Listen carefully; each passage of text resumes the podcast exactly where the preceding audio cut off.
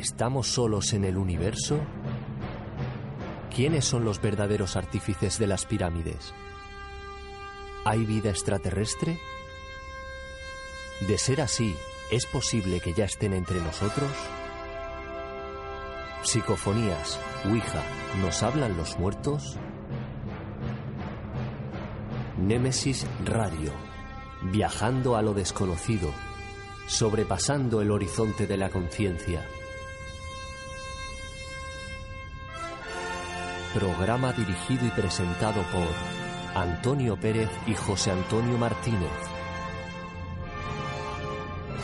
Todos los jueves y domingos a las 9 de la noche en Radio Inter, región de Murcia.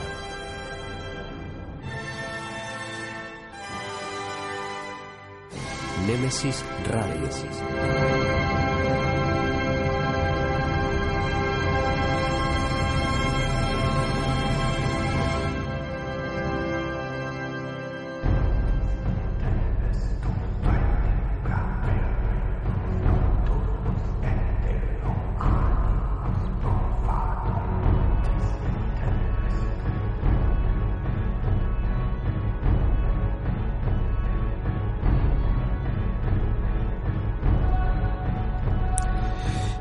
Muy buenas noches, llega Nemesis Radio.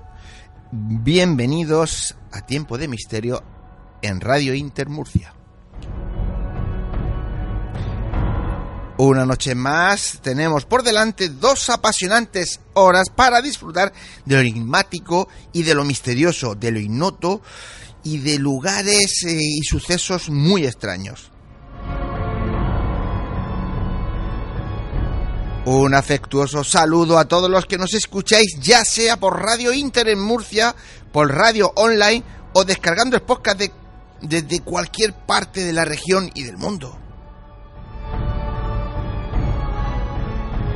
A los mandos técnicos de control, un crack, un mago de la tecnología, Juan Manuel Segovia. Esta noche, hay, acompañado de otro gran compañero David anda por ahí. Buenas noches.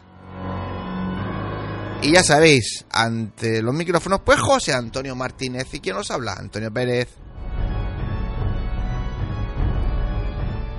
José Antonio, compañero, muy buenas noches. Hola Antonio, buenas noches a todos los siguientes de Nemesis Radio. Una semanita más, ¿eh? nos vamos acercando al calor, al verano y al pie del cañón, como yo digo, haciendo nuestro camino. Y se acaban las fiestas. Gracias a Dios, pues de todas maneras, el trabajo, si me obliga. Siempre estás quejándote. Bien, pues vamos con los contenidos del programa de esta noche, que es un programa, yo siempre digo, todos son especiales, ¿no? Pero este quizá, porque vamos a tocar eh, ovnis con un gran ufólogo, pero además también vamos a, a tratar, creo que a un personaje casi, casi diría que extraterrestre. Venga, vamos con ellos. Pues mira, esta noche viene a visitarnos un grandísimo ufólogo español, don Fernando Magdalena. Con él hablaremos de sus experiencias e investigaciones con el fenómeno ovnis.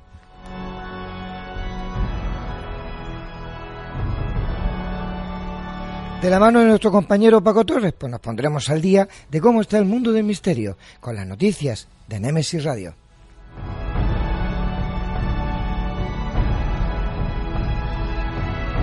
Después tendremos al doctor José Alonso. Viene a hablarnos del Padre Pío, de sus dones milagrosos y de sus estigmas, desde el punto de vista siempre de la ciencia.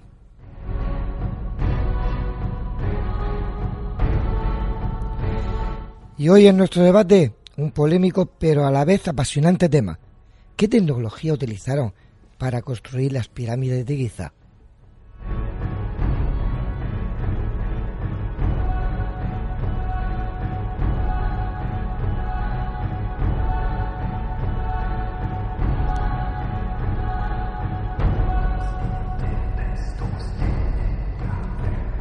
El camino es largo y está a punto de comenzar.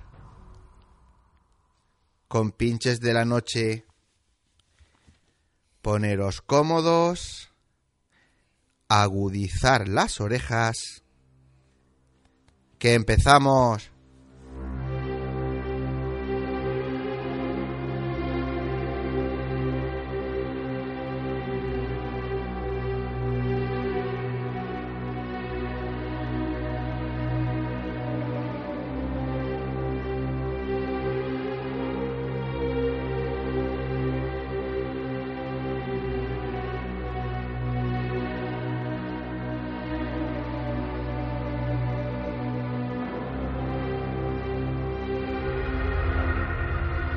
Quieres realizarnos una pregunta, cualquier duda o aclaración, toma nota de nuestro WhatsApp 642 632 502. Nemesis Radio, tu programa de misterio.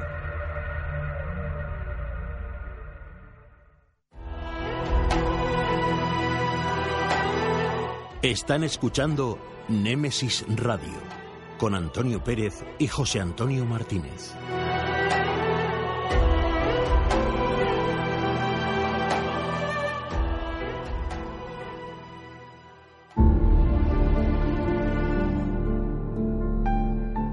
Entrevistas, conocimientos, inteligencia, experiencia.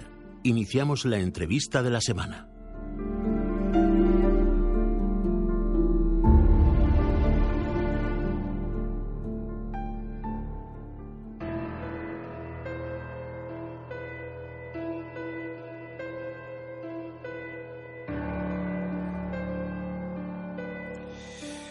Pues esta noche tenemos al otro lado del hilo telefónico a un grandísimo ufólogo español, don Fernando Magdalena.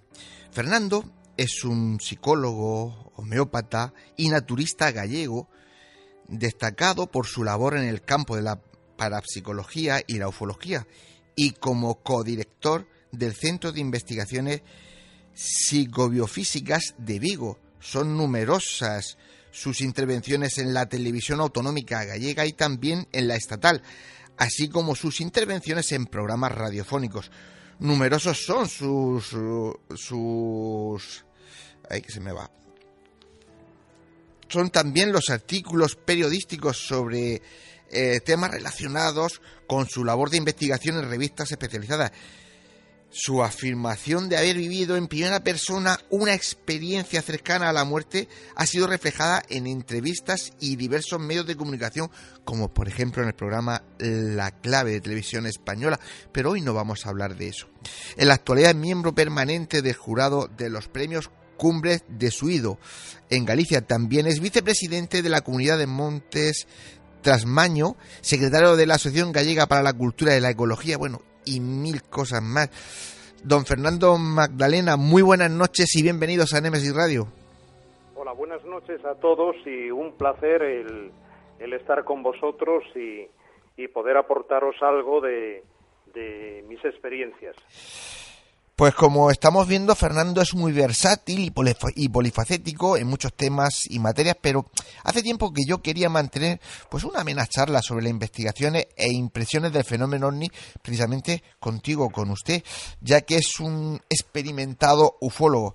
Si te parece bien, realizamos un pequeño recorrido en tu trayectoria personal, ya que Galicia es un lugar caliente en lo referente al fenómeno ovni, desde Ferrol, Ordes, A Coruña, Lugo, Orense, precisamente, si no mal creo y si me equivoco me rectifica, el primer caso ovni documentado en Galicia data del 29 del 3 de 1950 en Orense, ¿verdad?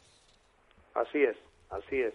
Es decir, Galicia es un poquito eh, que hablamos a base a veces del caso eh, Kenne Arnold, ¿no? Como eh, los inicios de la parapsicología moderna y aquí había Oscar Rey Brea, que era meteorólogo y ya falleció, claro, eh, y, ese fue un pionero eh, precursor de la investigación del fenómeno ovni con rigor, ¿no? Incluso con utilizaba, pues, en la medida de lo posible, el método científico, ¿no?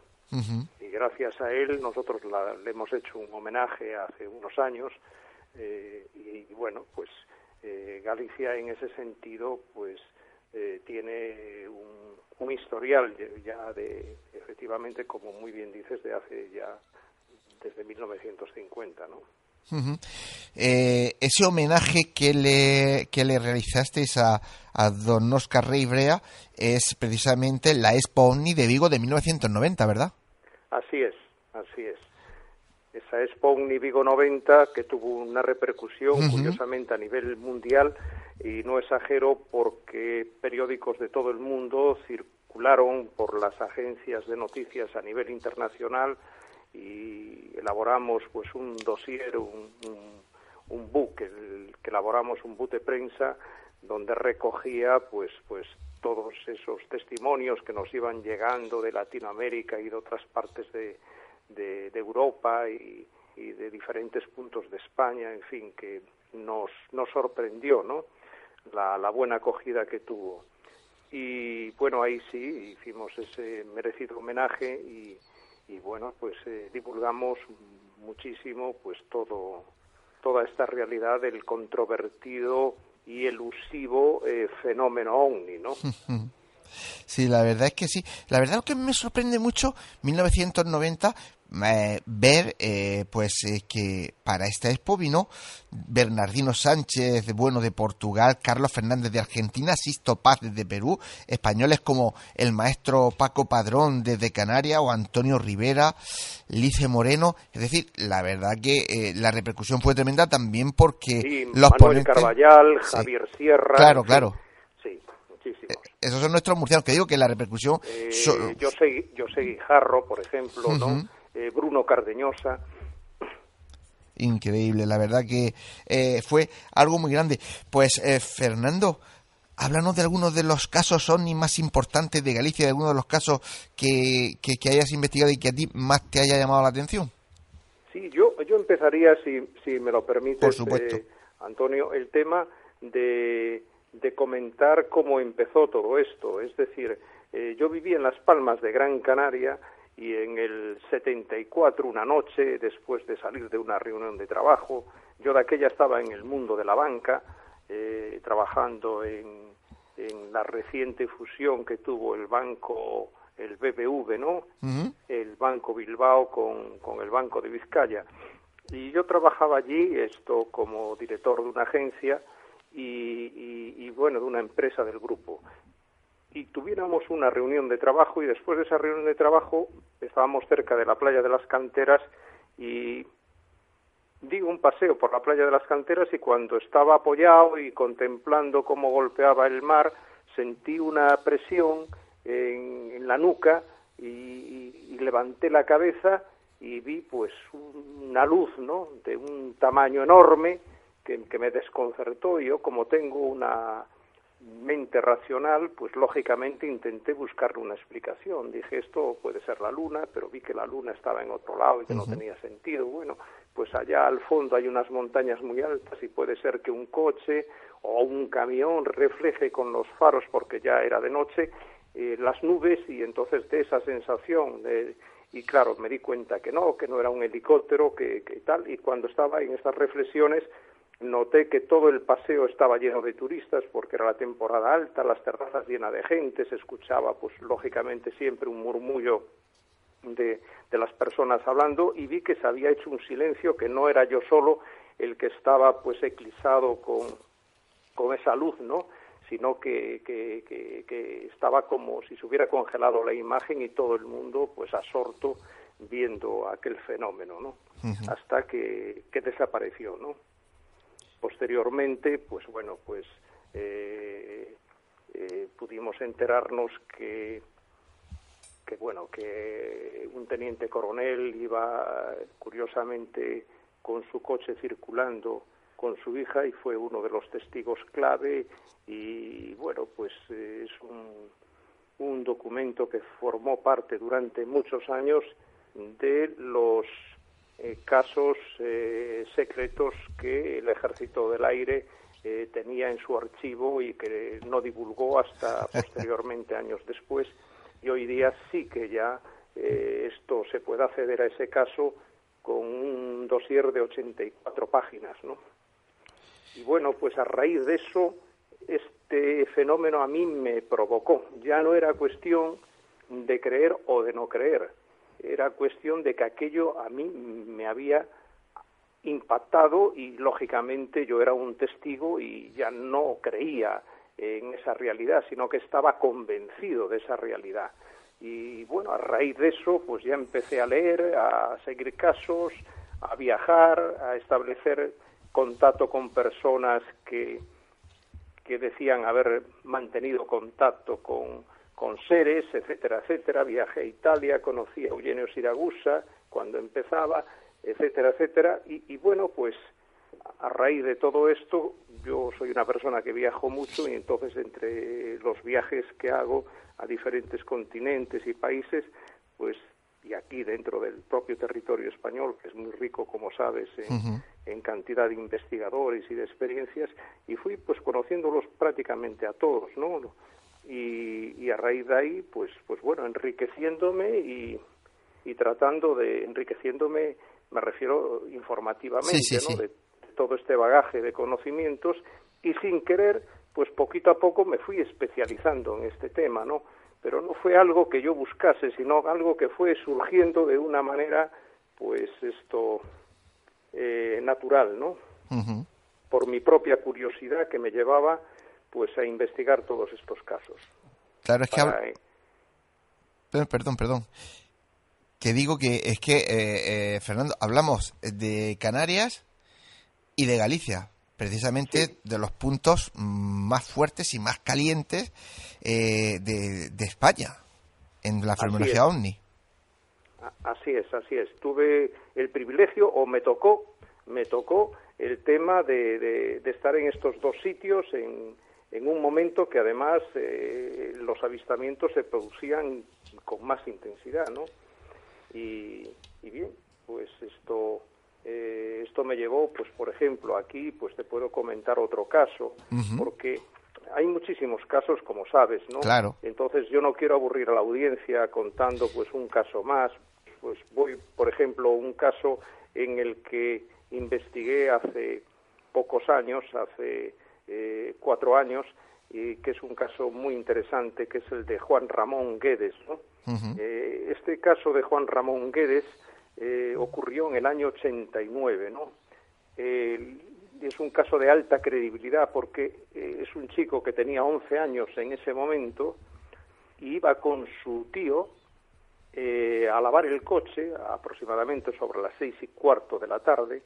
El coche era un 127 de color rojo y entonces se acercaban a un lavadero que todavía hoy existe en la base de la montaña de, de Tui, que, que, es una montaña que es eh, un parque natural y entonces en las faldas de esa montaña estaba el lavadero. Eh, Tui es una población de la provincia de Pontevedra que está haciendo frontera con Portugal, es decir, simplemente lo separa el río Miño, y entonces en, cuando se dirigían a ese lavadero se acercaron y cuando estaban allí parados pues eh, vieron una luz una luz enorme y entonces pues pues eh, quedaron pues lógicamente eh, sorprendidos porque era una luz que ellos no estaban acostumbrados a verla ni la asociaban a nada conocido. Y entonces en contra de la opinión del tío que le decía quédate en el coche el niño espontáneamente Juan no eh, abrió la puerta del, del coche y en ese momento que estaba afuera se acercó a una luz que bajaba, ¿no? De una columna de luz que bajaba desde la nave, se acercó hacia ella y ahí notó que, que, se iba ascendiendo, ascendiendo, iba viendo al tío y al coche allá abajo, hasta que, que se encontró en, en una sala, donde esa sala pues emanaba una luz que procedía de, todos los sitios y que vio a tres seres. Esos tres seres eran de una baja estatura, de un 1,30 aproximadamente, eh, con, con unos ojos que le llamaron mucho la atención, que eran unos ojos alargados en forma de V, unos ojos negros grandes que no tenían iris, y, y bueno, pues eh, la cabeza no tenía cabello, y tenían pues un traje ajustado. Y de enfrente al contrario vio un ser muchísimo más alto que, que, normalmente que la, la, media humana no eh, medía sobre unos dos metros y su tipología era muy parecida ya a la nuestra.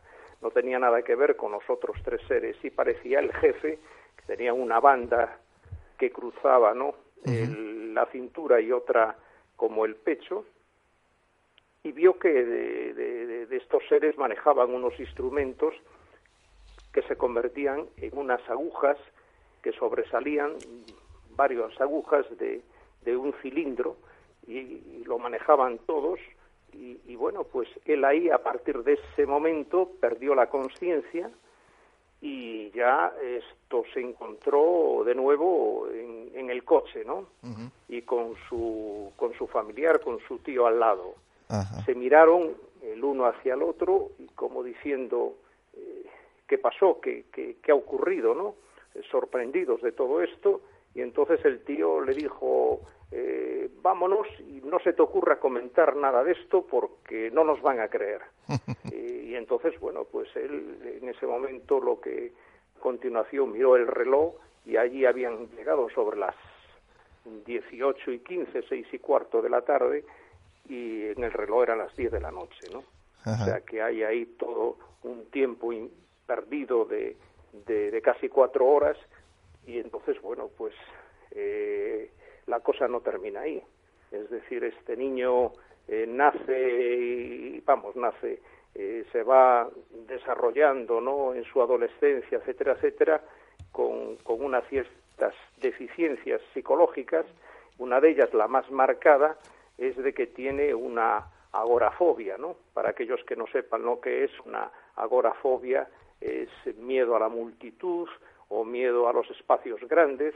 Entonces él vivía en el centro de Tui y no podría salir de un radio aproximadamente de unos 70 metros aproximadamente alrededor de su casa. A partir de ahí le entraba una crisis de pánico, ¿no?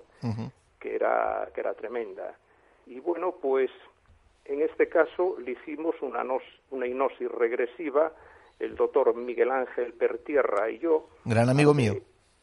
Ajá, pues, pues, pues me alegro. Una, una gran persona y un, y un gran investigador. Bueno, pues con Miguel Ángel, eh, él te lo puede contar si otro día tienes la ocasión, ¿no? De entrevistarlo, que te hable de este caso, porque este caso nos dio una satisfacción muy grande que este chico, por ejemplo, tenía novia, es un chico de treinta y tantos años en la treinta y pocos años en la actualidad y no podía desarrollar su trabajo al no poder desplazarse de ese radio eh, tan limitado que tenía alrededor de su casa. Tenía una novia, pero esa novia vivía en Madrid, no podía viajar, etcétera, que tenía su vida truncada y a raíz de esa hipnosis regresiva y de una serie de, de técnicas complementarias que le apliqué, pues ese niño se curó, bueno, este chico eh, se curó de la agorafobia, ¿no? Es decir, que hoy día ya esto eh, viaja a Madrid, ya eh, normalizó toda su vida. No lo oigo. No lo oigo. Eh, no, es que no. Pues parece que lo hemos perdido. Y mientras, a ver si Juanma lo, lo puede recuperar. ¿Vale? Intentar recuperarlo, Juanma. Esto funciona. Esto va así. Sí, sí.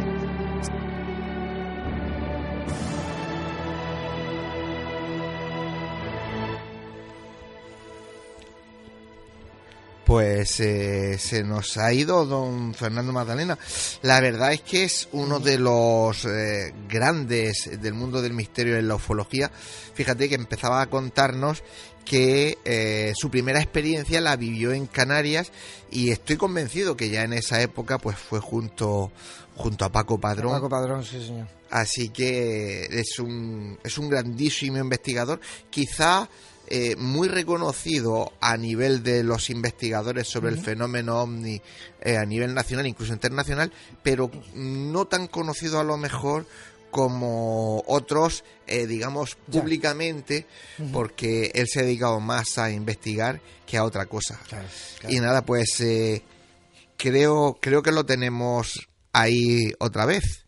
A ver si la tecnología nos deja. si la tecnología nos deja, lo volvemos a tener. Yo creo, yo Don Fernando, ¿estamos por ahí? Estamos aquí. Eh, decía que como una buena película de suspense, esto se ha cortado, eh.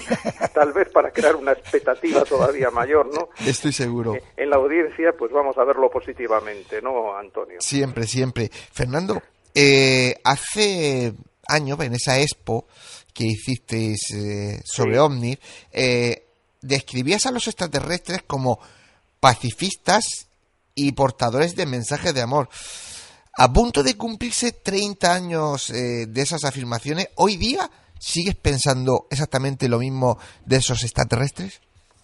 Eh, pues sí, bueno, yo estos pensamientos que lógicamente ahí manifesté en alguna entrevista de las muchas que me hicieron en, en la prensa, es fruto de mi, investigación y de estar esto eh, en contacto con muchísimas personas eh, bueno, muchísimas, pero luego yo fui seleccionando aquellas que me eh, proporcionaban más veracidad, ¿no? Es decir, que como en todo existe lo auténtico y lo falso. Claro.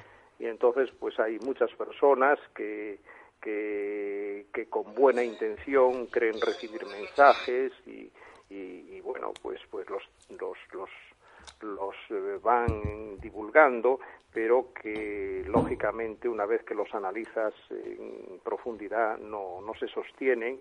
Y otros pues pues bueno que de mala fe no por afán de protagonismo por otros intereses pues eh, mienten descaradamente.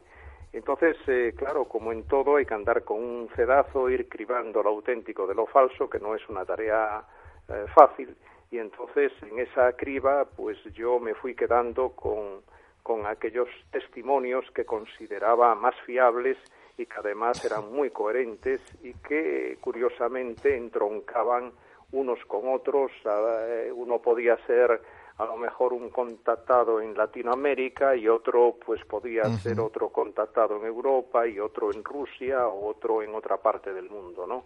Pero que en el fondo estaban comunicando lo mismo.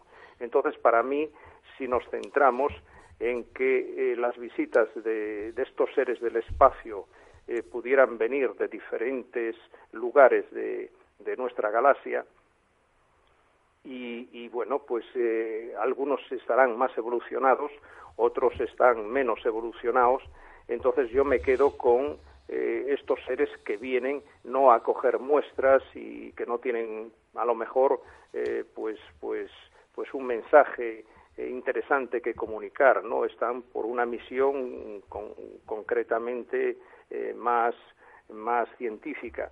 Yo estoy hablando de aquellos eh, contactos en los que son seres que velan de alguna manera porque el normal tránsito de nuestro planeta vaya por, por un transcurso positivo, ¿no? Y evitemos, pues, pues los niveles que tenemos ahora de, de, contaminación, de intoxicación, posible autodestrucción, ¿no? Sí, sí.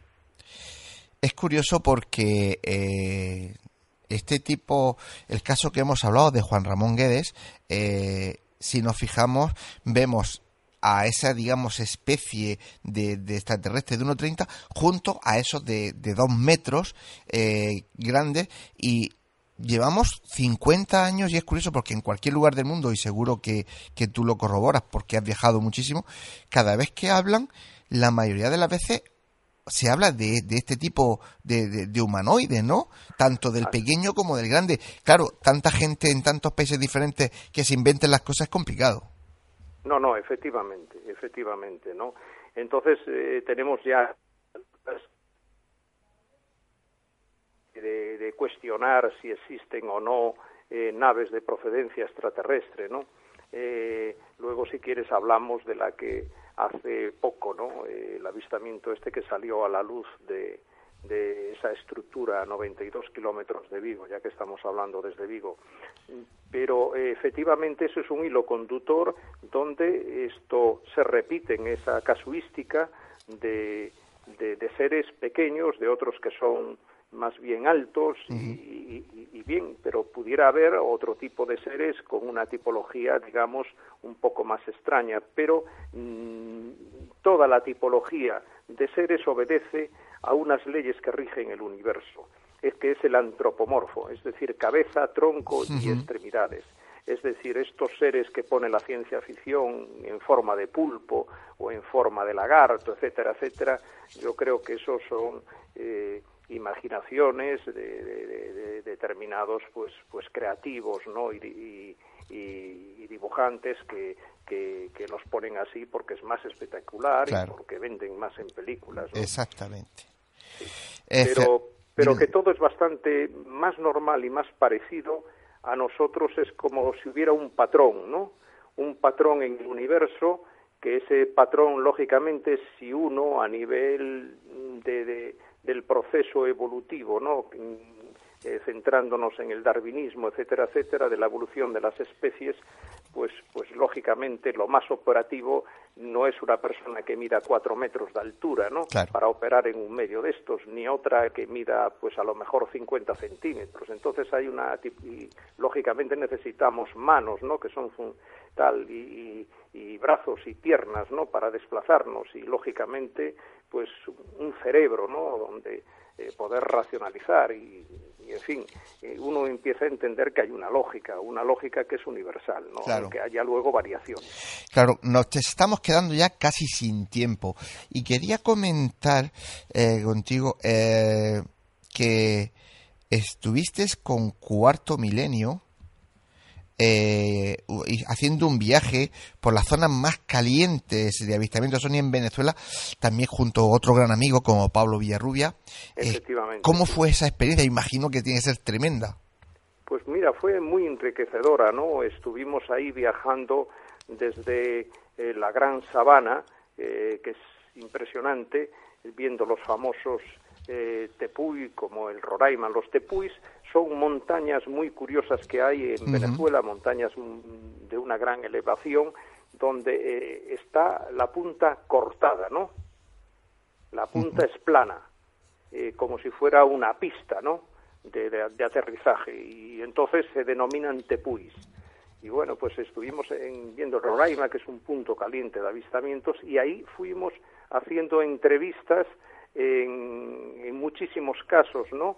De, interesantes ¿no? que, que hubo de contactados y de, y de avistamientos. Uno, uno de ellos pues fue en la propia eh, capital, en Caracas, en Venezuela, y, bueno, pues en Caracas estuvimos viendo el famoso caso de Petare, ¿no?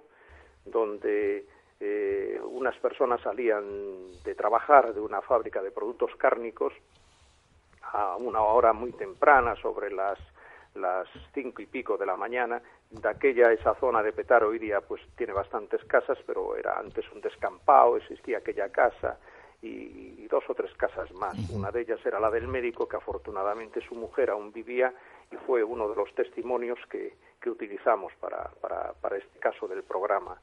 Y entonces estos dos empleados de esta fábrica de embutidos vieron a una nave y hacia la nave se dirigían unos seres eh, curiosamente estos seres los describen como que tenían mucho pelo, no eran tampoco muy altos y entonces empezaron a, a, forzajear con ellos porque no, no, eh, no, no tuvieron miedo y no escaparon y entonces pues, pues se enfrentaron a ellos y uno llevaba un cuchillo y, y tuvo una pelea y clavó pues el cuchillo en, en este en este ser etcétera etcétera hasta que lograron escapar y bueno pues esto todo está muy documentado y es un caso eh, realmente curioso no pues eh, está visto Fernando que tenemos que llamarte más veces y tenemos que, que hablar mucho porque tienes muchísimo que que contarnos.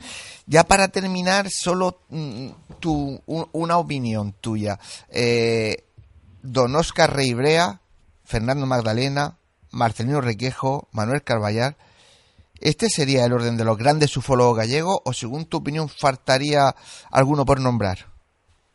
Bueno, mira, aquí tenemos una persona afincada eh, que aunque es argentino eh, de, origen, sus padres y abuelos son gallegos, que es Carlos Gabriel Fernández, que también colaboró en la Expo Omni con nosotros, junto con Manuel Carballal, si no, no hubiera sido posible llevarla adelante, y con ellos me une además amistad, pues es una persona que también investiga, se mueve mucho, y ahí falta la figura también de otro grande que es Miguel Pedrero, ¿no?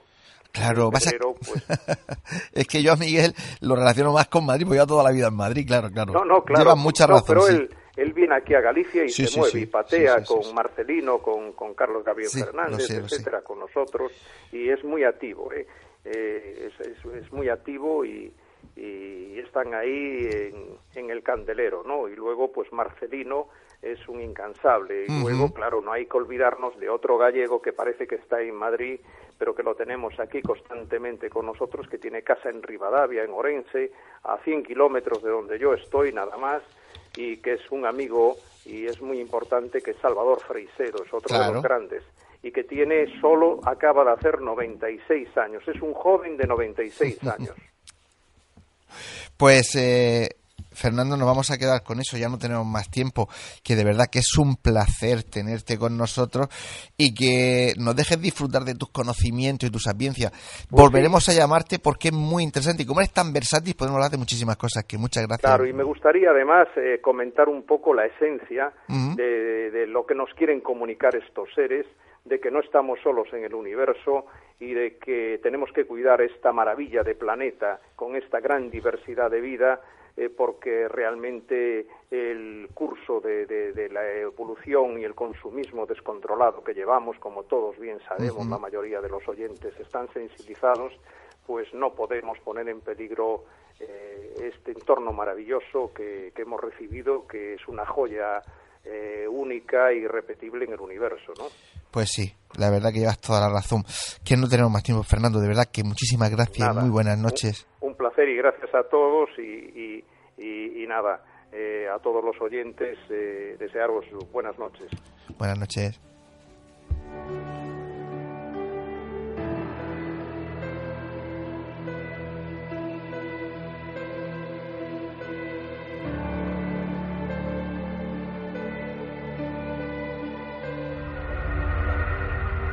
Si quieres realizarnos una pregunta, cualquier duda o aclaración, toma nota de nuestro WhatsApp 642 632 502.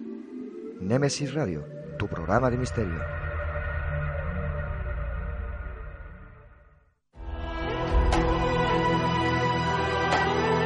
Están escuchando Némesis Radio con Antonio Pérez y José Antonio Martínez.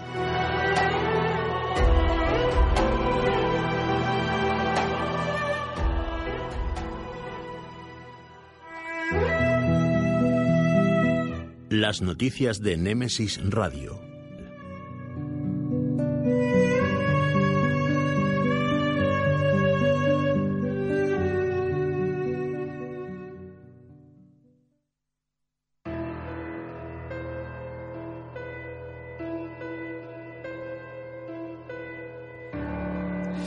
Pues eh, después de dejar a Fernando Magdalena, ya tenemos aquí a nuestro compañero Paco Torres, que estoy seguro que lo habéis escuchado porque hemos entrado aquí con los papeles y esas cosas. Eh, Paco, muy buenas noches. Muy buenas noches, encantado y muy buena compañía esta noche. Hola, Paquito. Me parece que te oigo muy poquito, Paquito, pero en fin. Me oigo un poco más, yo me oigo un poco... ¿Pero te oyes bien o no? Sí, me oigo, me oigo. Vale. Te oyes. Bueno, pues vamos con vamos con esas noticias. Sí, pues empezamos con las noticias del misterio esta semana. Y empezamos con el equivalente a Hacienda Española, que es el IRS estadounidense.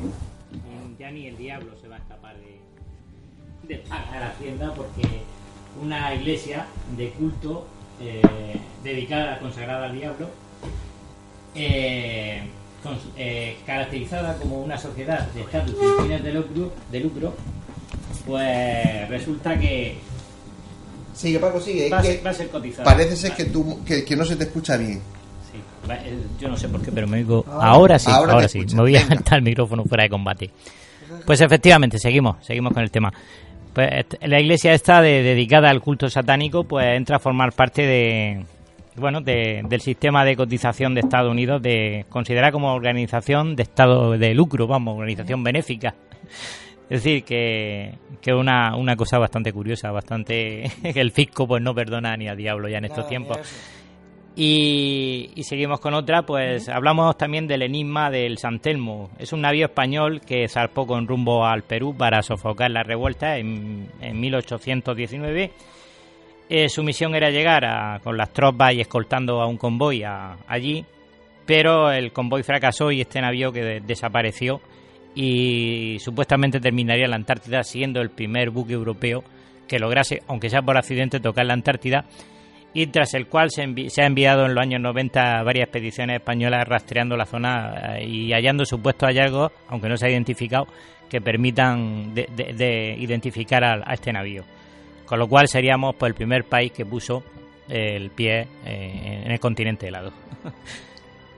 y vamos con más misterios, pero esta vez del cine, porque se estrena en las pantallas ayer, día 1, se estrenaba Keepers, El misterio del faro, y que está basada en una historia real eh, de tres fareros que, desaparecieron misteriosamente.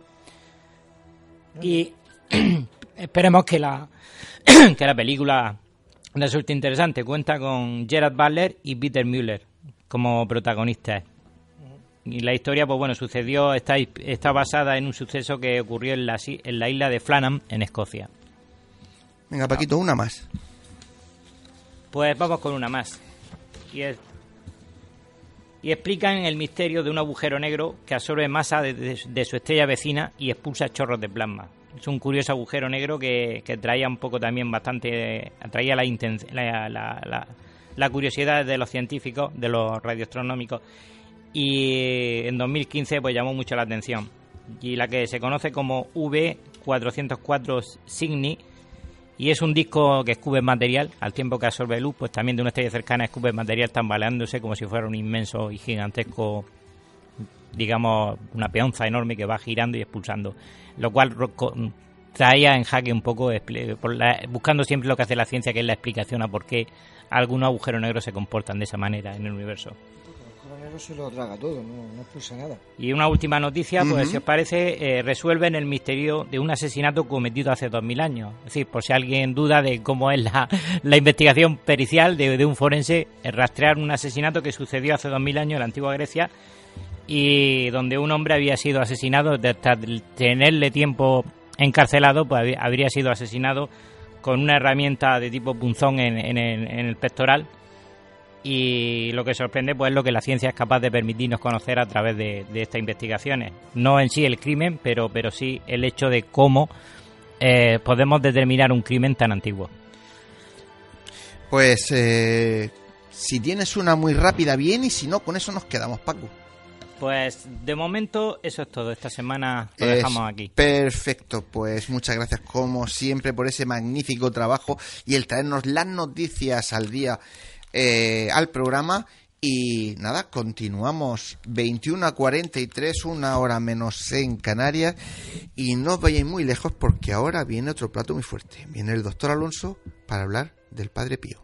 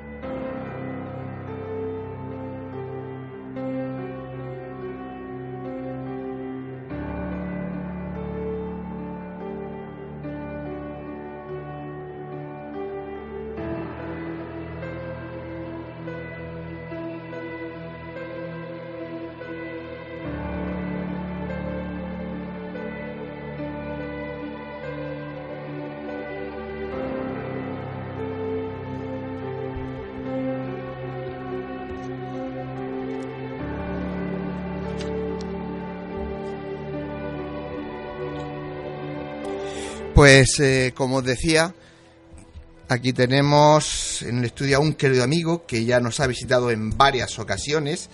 Es el doctor José Alonso Ruiz, es médico adjunto del Servicio de Imagen y Radiodiagnóstico del Hospital Universitario Virgen de la Acrisaca, especialista y residencia en hospitales de la Fe de Valencia y Hospital de Nueva York. Es miembro de la Sociedad de Paleopatología Mundial, profesor docente en la Universidad eh, de Murcia en Medicina, no sé cuántas cosas más, ya no le voy a, no voy a decir ni una más. Y nada, pues esta noche viene a hablarnos, como he dicho al principio del programa, no de experiencias cercanas a la muerte, y sí de un tema que yo sé que a él le apasiona, puesto que lleva muchos años investigándolo y visitándolo, del Padre Pío, de sus dones milagrosos, de sus estigmas en manos y pies y costados, y costado desde el punto de vista, lógicamente, pues de la ciencia, ya que él es médico. José, muy buenas noches.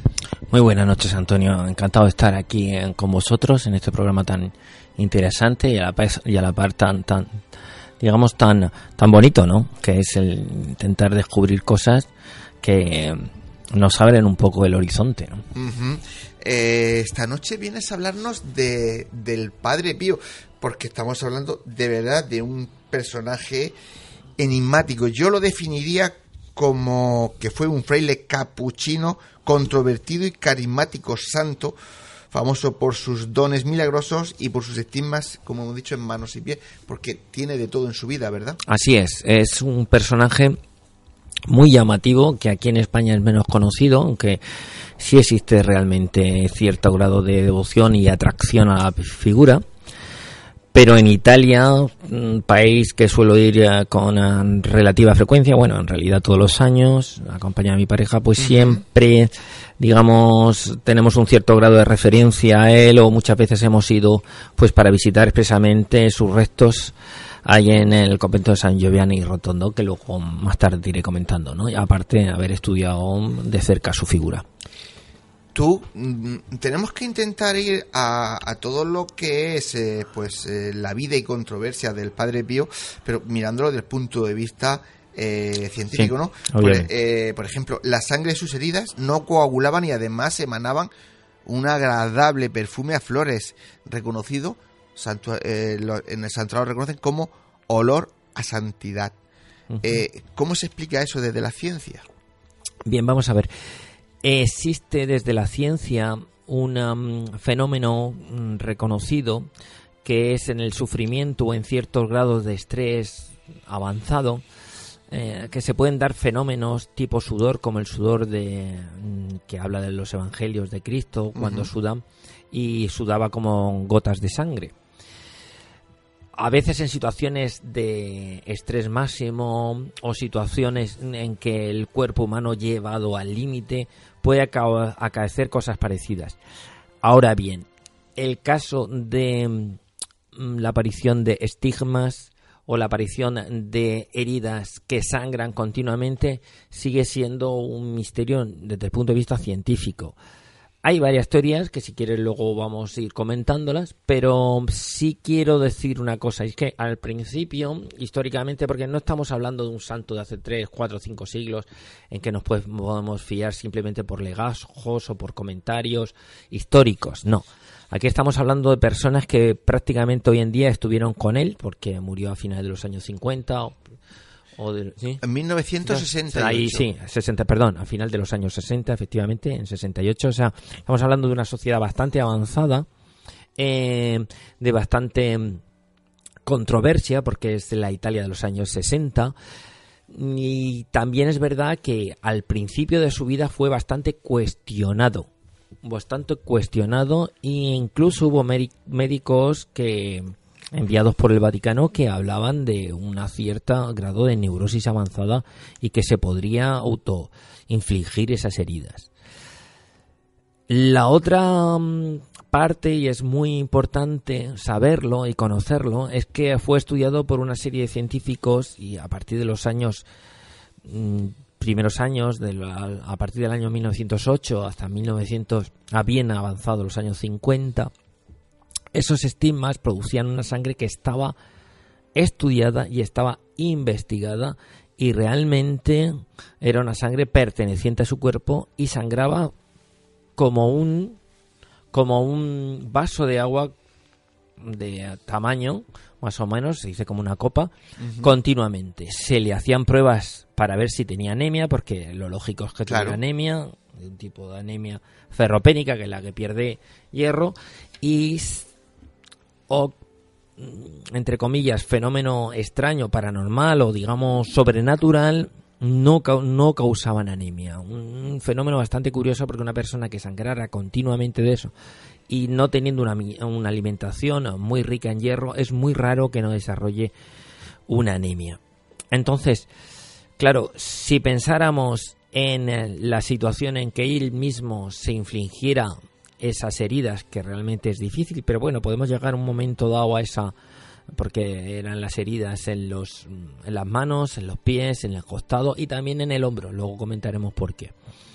El, eh, y que sangraban continuamente.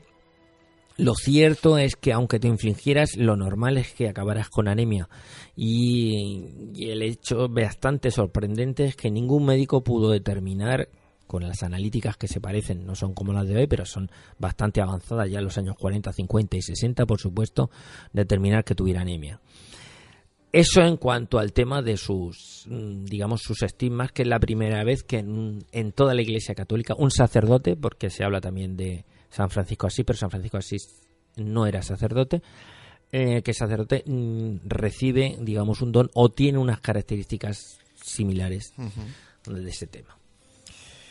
Pues eh, si te parece, si te parece, porque me he dado cuenta que no hemos, eh, no hemos ido directamente al Padre Pío, pero no hemos dado esos pequeños datos de quién era él, ¿no? Efectivamente. ¿Quién era él? Si quieres, eh, los vamos, los vas dando tú para que nuestros oyentes se hagan una idea realmente de quién estamos hablando. De acuerdo, me parece interesante porque yo os puedo ir haciendo apostillando, más o menos desde el punto de vista científico y también histórico, como apasionado de la historia que soy. El Padre Pío, más bueno, conocido y nacido y bautizado como Francesco Forgione, eh, nace en un pequeño pueblo llamado Viltrechina, que yo estuve, tuvimos, mm, pues pasamos por ahí. Es un pueblo muy pequeño en la provincia italiana Benevento, que es, digamos, la zona central sur. Es una zona más bien pobre, muy mm, de ah, trabajo pues agroalimentario no es para nada la sociedad rica y opulenta del norte de Italia al contrario y es cierto que esas zonas de la Italia del sur son un poco parecidas a la Italia, a la España del sur, con mucha trascendencia y mucha experiencia espiritual. Es cierto que a los cinco años ya se habla que tenía experiencias espirituales, incluso éxtasis y apariciones que parecían tan frecuentes como, mm, como creía que todos los niños lo tenían. Sí, él pensaba que todo el mundo tenía... que tenía todo ese mismo... Eso es curioso porque también podríamos hablar de un tema, aunque sería largo, es la visión que tienen los niños, visiones angelicales o espirituales o de otros seres, que eso es un tema muy interesante que supongo que ya habrás tocado en tu programa o al día de mañana se podrá tocar. Pero realmente la visión que tienen sobrenatural los niños o extranatural otros es un tema que llama mucho la atención. Hasta hace poco en la pediatría eso estaba asociado con la teoría del amigo invisible. O Sin embargo, pues están haciéndose estudios precisamente neurológicos que hablan de que existe grado de coordinación. Bueno, eh, más cosas este, de más cosas del el 6 de enero de 1903, 1903 entra como clérigo en la Orden de los Capuchinos y fue ordenado sacerdote en la Catedral de Benevento el 10 de agosto de 1910. Ahí tenemos que saber que es época preguerra mundial, la Primera Guerra, que empieza en 1914, y también um, es una situación de conflicto y encuentra, se encuentra en Italia una situación de guerra no civil, pero sí un conflicto importante entre los que son católicos y los que son anticlericales. ¿Eso qué significa? Pues que cuando el padre Pío empieza a quejarse del um, bueno, o empieza más que nada a sufrir mm, las llagas. El Papa, en concreto, que el Pío XI, da miedo, le da miedo que pueda ser criticado y envía a los mejores profesionales. eh, él, estuvo por motivos de salud en varios conventos hasta que en 1916 llega al convento de San Giovanni Rotondo, donde yo he tenido la oportunidad de estar un par de veces ya permanecido, pues permaneció hasta su muerte el 23 de septiembre de 1968, finales de los años 60, era los 81 años. Eso a grosso modo es el padre, eh, lo que es la historia de la vida de, mm. del padre Pío. Pero claro, dentro de eso es lo que hablamos antes, ¿no? Hay que mirar eh, y hemos venido a darle un repaso a esos dones, ¿no? Que él tenía. Por ejemplo, yo sé que él tenía el don de la bilocación por ejemplo, que es estar en dos sitios dos sitios a la vez. Claro, decirte a ti desde la ciencia eso cómo se explica es inexplicable.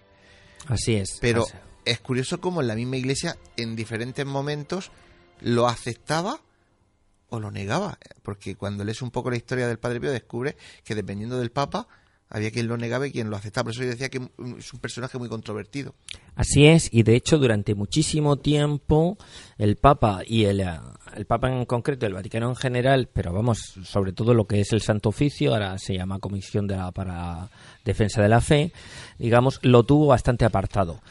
Por dos temas principalmente. Primero, porque es muy difícil de determinar realmente si una persona está haciendo milagros o autoinfligiéndose heridas para que salgan las, en el caso suyo las estigmas, y la segunda cosa es por miedo a las críticas. Ya hemos dicho que es una época convulsa en Europa, a principios del siglo XX, y que tenía muchos enemigos, tanto dentro como fuera de la iglesia, y fue bastante apartado. Otra cosa importante es que desde el punto de vista científico, ¿cómo podemos demostrar que una persona ha estado en dos sitios? Lo único que podemos saber es el testimonio.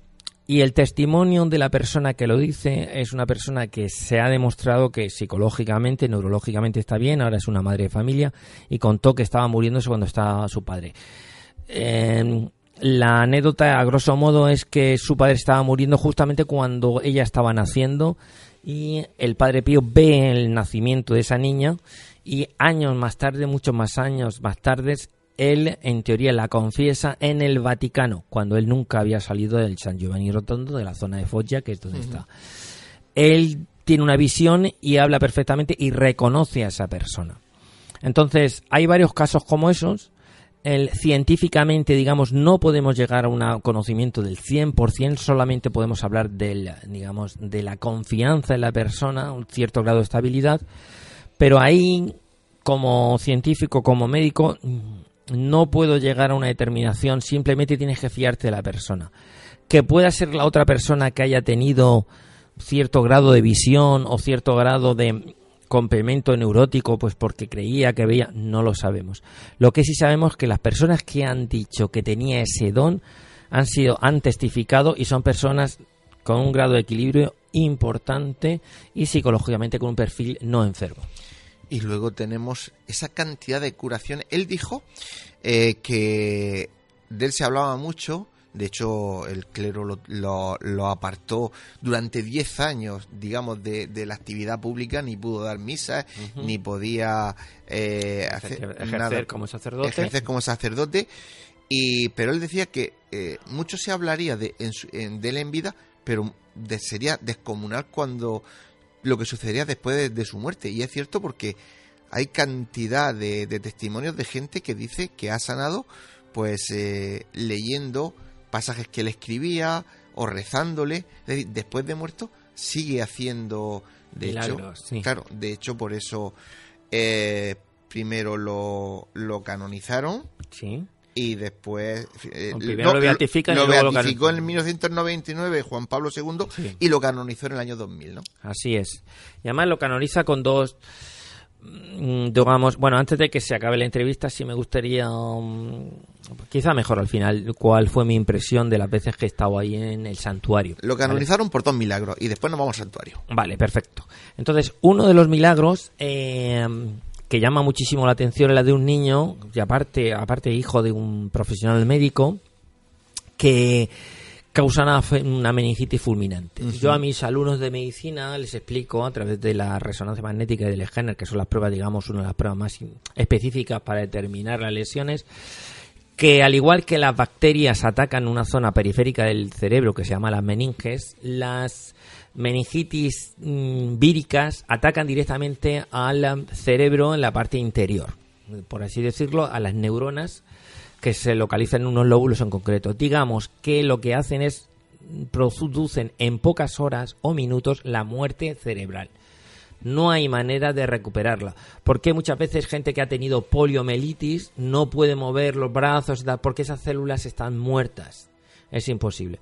Entonces, aquí lo que es increíble es que esa meningitis fulminante había afectado tanto a las meninges como al cerebro, la parte interna, y que se produzca una reactivación o una re como una volver a vivir esas neuronas, como un volver a, a, actuar y a funcionar como si nada hubiera pasado, es prácticamente imposible a veces hay una recuperación, pero que tiene que ser en horas y con un tratamiento muy concreto, que debe ser anciclovir. Bueno, ahora existen unos tratamientos más específicos, pero aún así es muy difícil.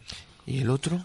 El otro es de una señora que también es el primero, por así decirlo, de alguna manera se puede explicar científicamente, pues digamos que... Escarbando se le puede buscar explicación, aunque no se pueda demostrar, ¿vale? Ahí ¿El Segundo? El segundo es una mujer que no tenía pupilas, o sea, que era ciega.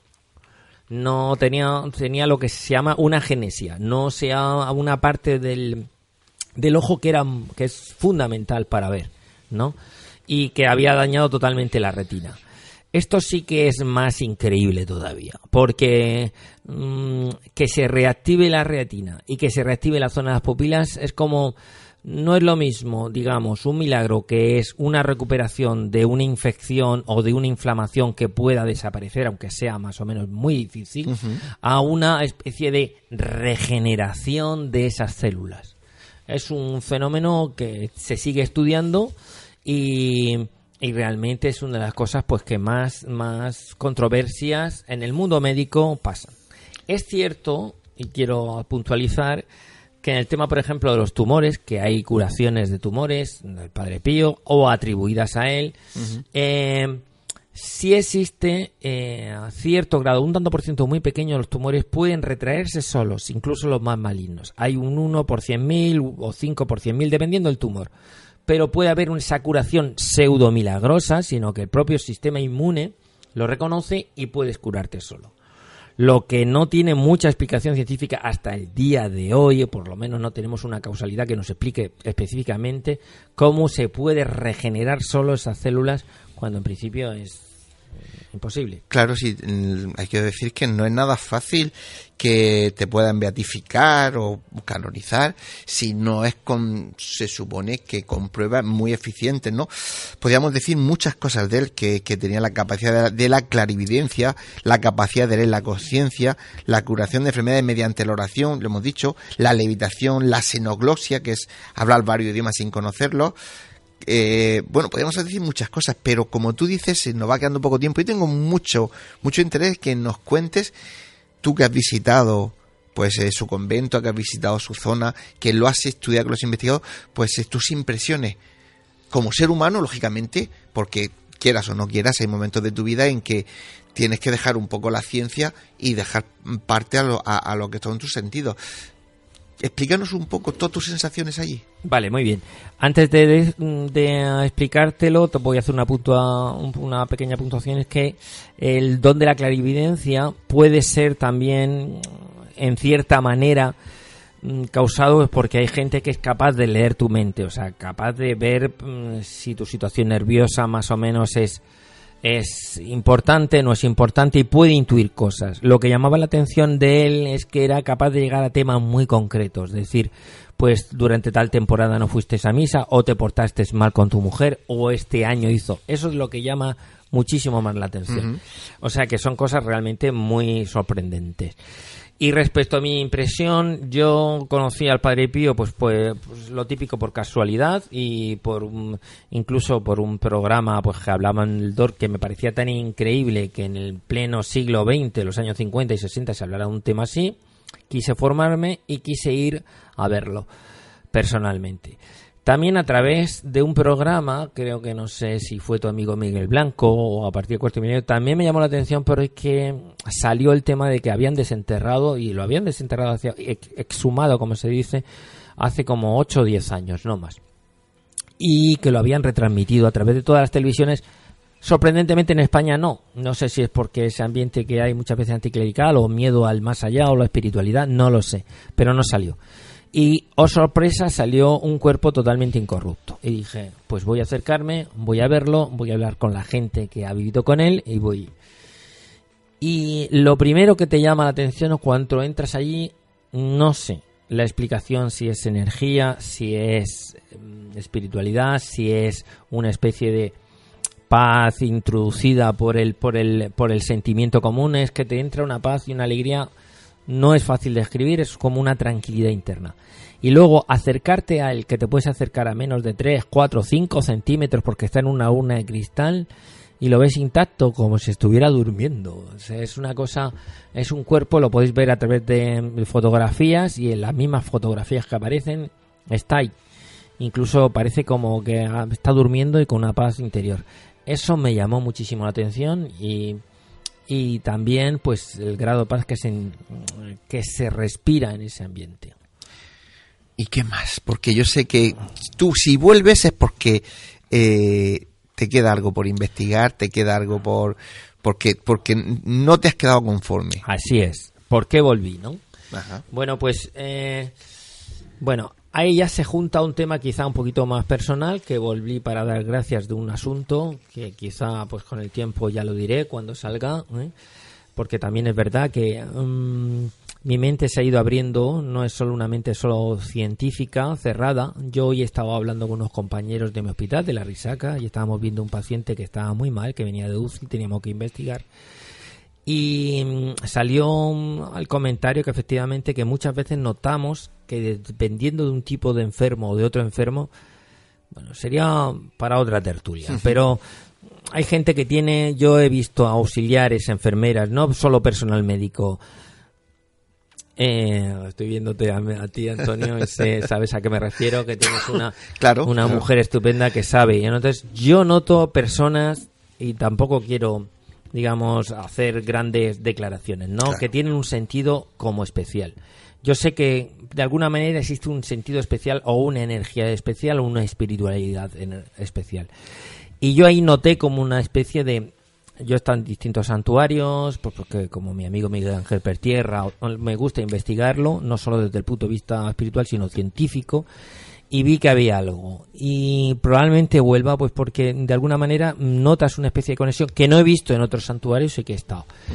La conclusión que yo llevé es que ahí hay algo que invito a todos los que estéis. El viaje, pues son tres o cuatro horas en autobús o en, en tren desde Roma que hay viajes que son programados. A mí me gusta ir personalmente o acompañado de alguien para ir con más libertad.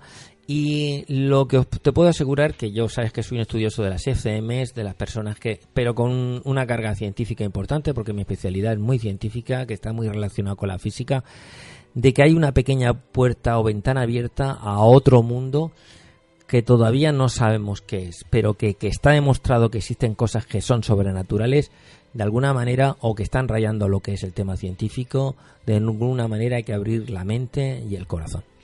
Como diría nuestro amigo Miguel Ángel Pertierra, existen fenómenos inexplicados, pero no inexplicables algún día, pues seguramente se podrán explicar. Eso esperamos. Pues eh, con eso nos vamos a quedar. Ya sabes que siempre es un placer tenerte con nosotros yo quería, quería que empezaras a abrir un poco tu abanico porque la gente solo te conoce desde el punto de vista de la experiencia cercana a la muerte y yo que lo conozco bastante y que tengo la suerte de poder, pues de partir mucho con él, él es eh, totalmente versátil y, polifacético, además de que él tiene diferentes carreras, no solo la de medicina, que, que lo avalan, ¿no? Y entonces, como es muy curioso y viaja mucho, conoce mucho. Pasa como con, como con Fernando Magdalena, nuestro invitado anterior, y es gente que son sabiduría en sí misma y es un encanto poder hablar con ellos. Así que, querido amigo, esta es tu casa, ven cuando quieras y si no viene ya te llamo yo. Muchas gracias Antonio y muchas gracias a todo el equipo y sobre todo a todos los oyentes porque a mí me parece que el estar abierto, el corazón y la mente es un paso para la sabiduría y tenemos que seguir así. Pues eh, con eso nos quedamos. Ahora unos minutos eh, de, para unos consejos publicitarios y ya vamos directamente con, con ese debate. ¿Qué tecnología utilizaron para construir las pirámides de Giza? En unos minutos lo tenemos aquí. Hasta ahora.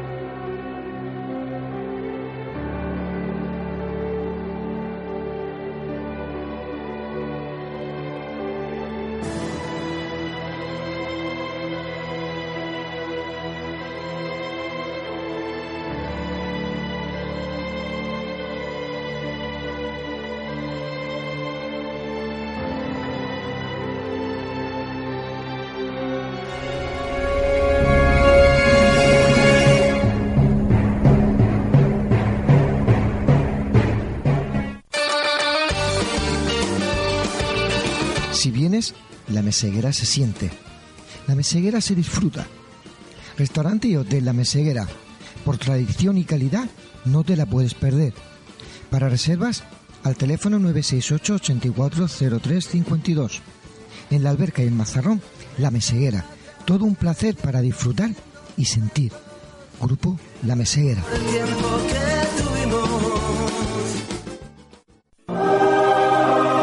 Fotos Orión. Hay momentos importantes en tu vida que no puedes dejar pasar. Inmortaliza tu evento en fotografía y vídeo con Fotos Orión. Porque las cosas especiales solo ocurren una vez. Fotos Orión. Profesionalidad y confianza. Calle La Gloria, número 32, frente Antiguo Tornel, La Alberca, Murcia. Teléfono 868 94 30 13.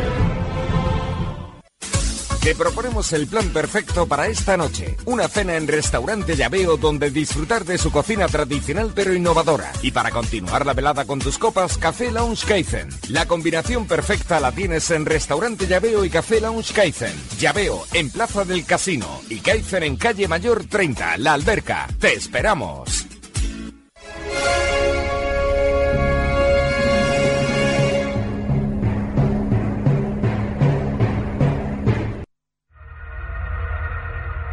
Si quieres realizarnos una pregunta, cualquier duda o aclaración, toma nota de nuestro WhatsApp 642 632 502.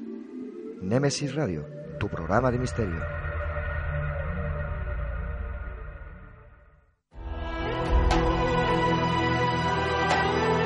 Están escuchando Némesis Radio con Antonio Pérez y José Antonio Martínez.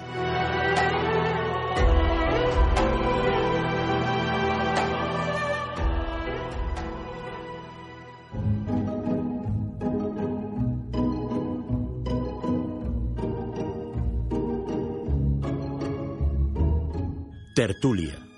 Un nuevo tema interesante nos llega a este debate.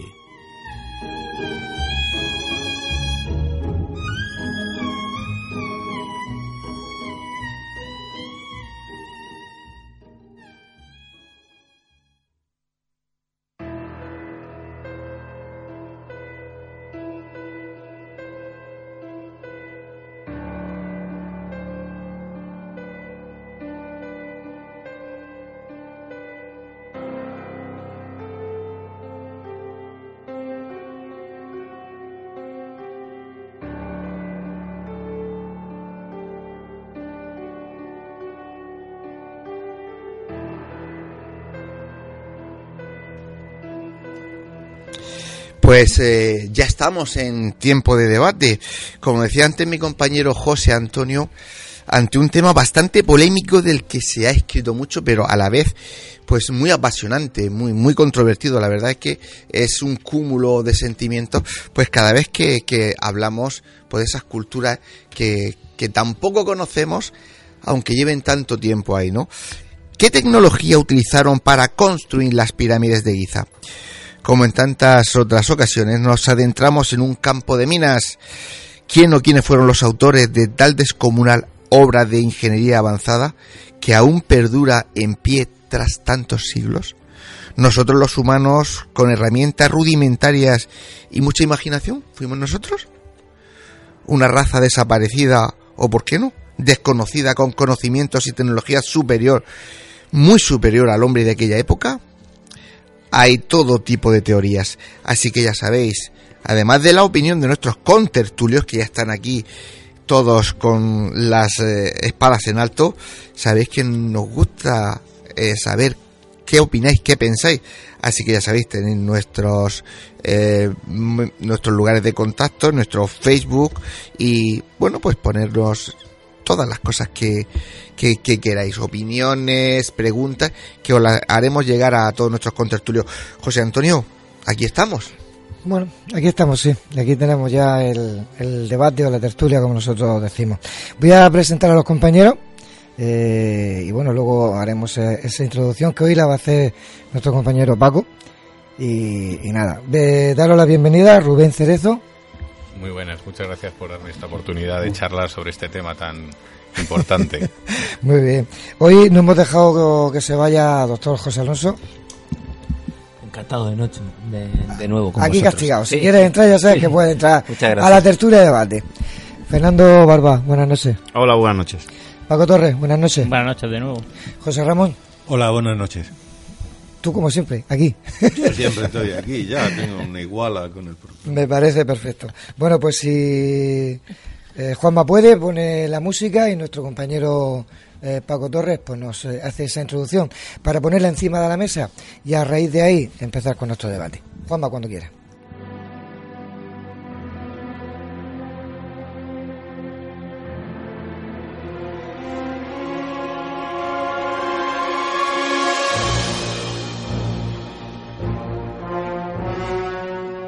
Las arenas del desierto cubrieron todo, y el tiempo fue ocultando de la vista del ser humano el pasado en Egipto. Durante siglos los mejores matemáticos y geógrafos helenos pisaron la meseta de Giza, porque la gran pirámide de Keops era la referencia cosmológica por excelencia. En una primitiva era de meras observaciones a simple vista, una reina misteriosa llamada Meritites daba descendencia al desconocido faraón de la cuarta dinastía y a una prole principesca durante casi 100 años generando los más desconcertantes y enormes monumentos de la historia. Egipto es una colosal e impresionante obra monumental de templos derruidos que marcan el ciclo astronómico, monumentos gigantes que lentamente erosionados se resisten a ser borrados con sus errores o éxitos. La estatua de una esfinge que mira desafiante al este bajo la sombra de los más colosales y perfectos monumentos de la historia.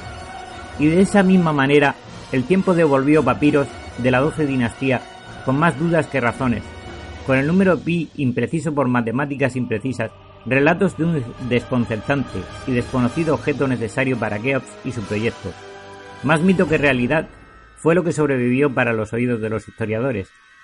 Cerca de 4.500 años después, en 2015, el proyecto Scan Pyramids nos devolvía la confirmación más contraproducente, errores que nuestros ingenieros no corrigen por su innecesaria falta en obras que gozan de una adecuada tecnología, que devuelven la precisión supuestamente debida al azar, y que tampoco alinean según la necesidad del mensaje de dioses remotos proyectando el mensaje a las estrellas. A nuestros oyentes toca esta noche evaluar si ese azar produce maravillas que asombraron al mundo de las matemáticas, a la razón y a la lógica desde Eratóstenes hasta Newton, o por el contrario es que hemos olvidado técnicas aunque primitivas, tan resolutivas y tan inasumibles por una sociedad tecnocrática como es la nuestra.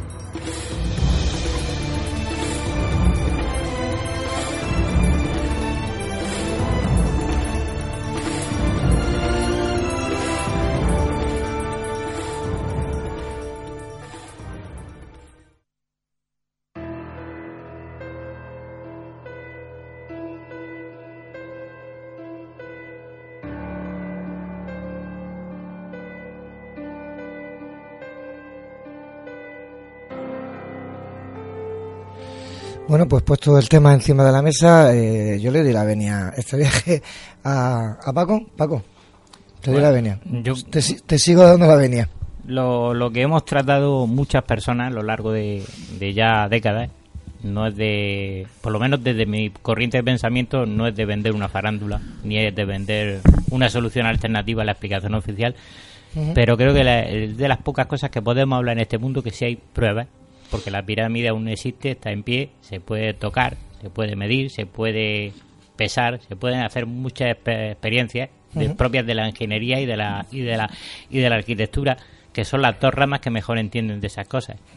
Sin embargo, mm, hay que decir que tenemos todavía muchos enigmas, que todo no está resuelto. Todas las piezas del puzzle, por mucho que, haya algunos eruditos que se hayan empeñado a lo largo del tiempo de, de decir, no, no, esto ya está resuelto, es caso cerrado, no termina de serlo la meseta ISA no es caso cerrado, ni tampoco es caso cerrado mm, muchas muchas maravillas que hay todavía, no solamente emergidas, sino seguro que aparecerán bajo la arena todavía muchas piezas que faltan en el rompecabezas. Que tenemos las pirámides, pero no tenemos la herramienta. Eh, Rubén, ¿te tocó? Me tocó. Bueno, vamos a ver. Yo eh, creo que esto es un, bueno, es algo increíble que a día de hoy sería imposible reproducir. Entiendo que con todo el proceso que se pudiera tener o dejar de hacer en este momento con toda la tecnología, ya se ha visto de que es muy difícil, incluso con todas las grúas del mundo y demás. Entonces, claro, esto ya es un enigma en sí.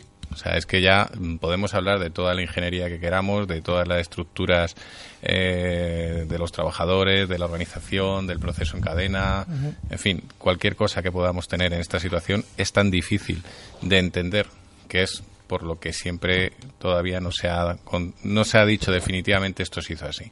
Claro, aquí tenemos para hablar mucho de este tema, pero lo que está muy claro es que eh, con los instrumentos que se tenían era muy difícil desarrollarlo. O sea, muy difícil, es decir, es como si nos dejan en la playa y nos dicen, a mí una pirámide. Efectivamente. Solamente te voy a puntualizar una cosa.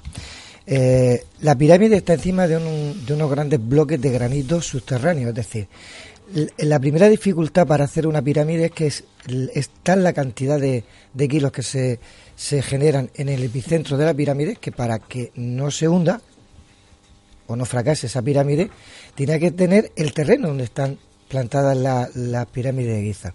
Yo planteo la primera pregunta, ¿cómo gente de hace 5.000 años sabían que ahí podían hacerla? Porque era todo desierto.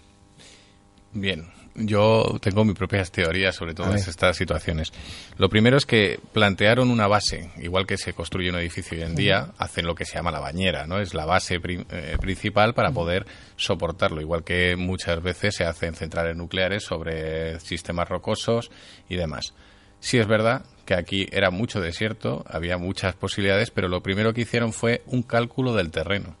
A ver, si no tenemos nada más que algo rudimentario, ¿cómo podemos hacer unos cálculos tan precisos? Esa es la primera pregunta, que viene totalmente relacionada. La segunda parte es que sobre ese cálculo se maneja la posibilidad de que convirtieran un terreno totalmente arenoso y muy difícil de condicionar, porque es arena, es un desierto, se mueve, el viento mueve las mueve la arena, es decir, ¿cómo podrían hacer los cálculos necesarios para plantar una base física, bien porque haya una, una un previo terreno donde esa, hay una, una piedra donde pudieran hacerlo, o bien porque calcularon con exactitud, haciendo las, lo que es, no vamos a decir una argamasa, pero sí una base sobre piedra, sobre eh, roca, sobre mm, pedríscola, por decirlo de alguna manera, y que esa fuera la base inicial sobre la que se pudiera calcular. Pero claro, calcular no, no vamos a hacer un chalecito. Que estamos hablando de meterle 2.700 toneladas por metro cuadrado. O sea, es que es una burrada. ¿sabes? Tú, es que, es que ahora mismo no, no hay edificio que soporte esa presión. El peso es superior a, lo que se ha hecho en cualquier otro monumento a lo largo del planeta. Sí. Es muy superior la gran pirámide a cualquier otro monumento. Y mira que se han hecho pirámides a lo largo del planeta y grandes edificios. Sí, sí, pero por pero la presión que tú has dicho es esa. Es muy alta por Vamos, yo invito a quien quiera que venga y haga números y empiece a coger calculadoras y empiece a coger eh, programas de arquitectura y cálculos estudiados en la universidad y a ver quién me saca la cifra. simplemente era puntualizar porque, eh, como la mayoría saben, eh, en, a último del año cerca de 1980, 1900, los japoneses intentaron hacer una y ya con ordenador y con todo ese tipo de, de, artilugios y se le hundió. O sea, sencillamente, por eso eso he hecho o he querido mencionar ese, primer detalle, aparte de cómo, cómo pudieron eh, trabajar la, la piedra. Eh, a mí me gustaría saber cómo trabajaron no solamente la piedra caliza, sino la piedra eh, principalmente de granito. Porque estamos hablando de que el granito tiene una dureza en, en la escala de Mohs y creo, creo que el primordial o el primer eh, tropezón que nos encontramos es que no tenemos las herramientas suficientemente duras para poder trabajar la, piedra. ¿Es correcto o, estoy diciendo algo fuera de lo normal? 7 a 8 creo que era la escala de Moss y es un problema para la época.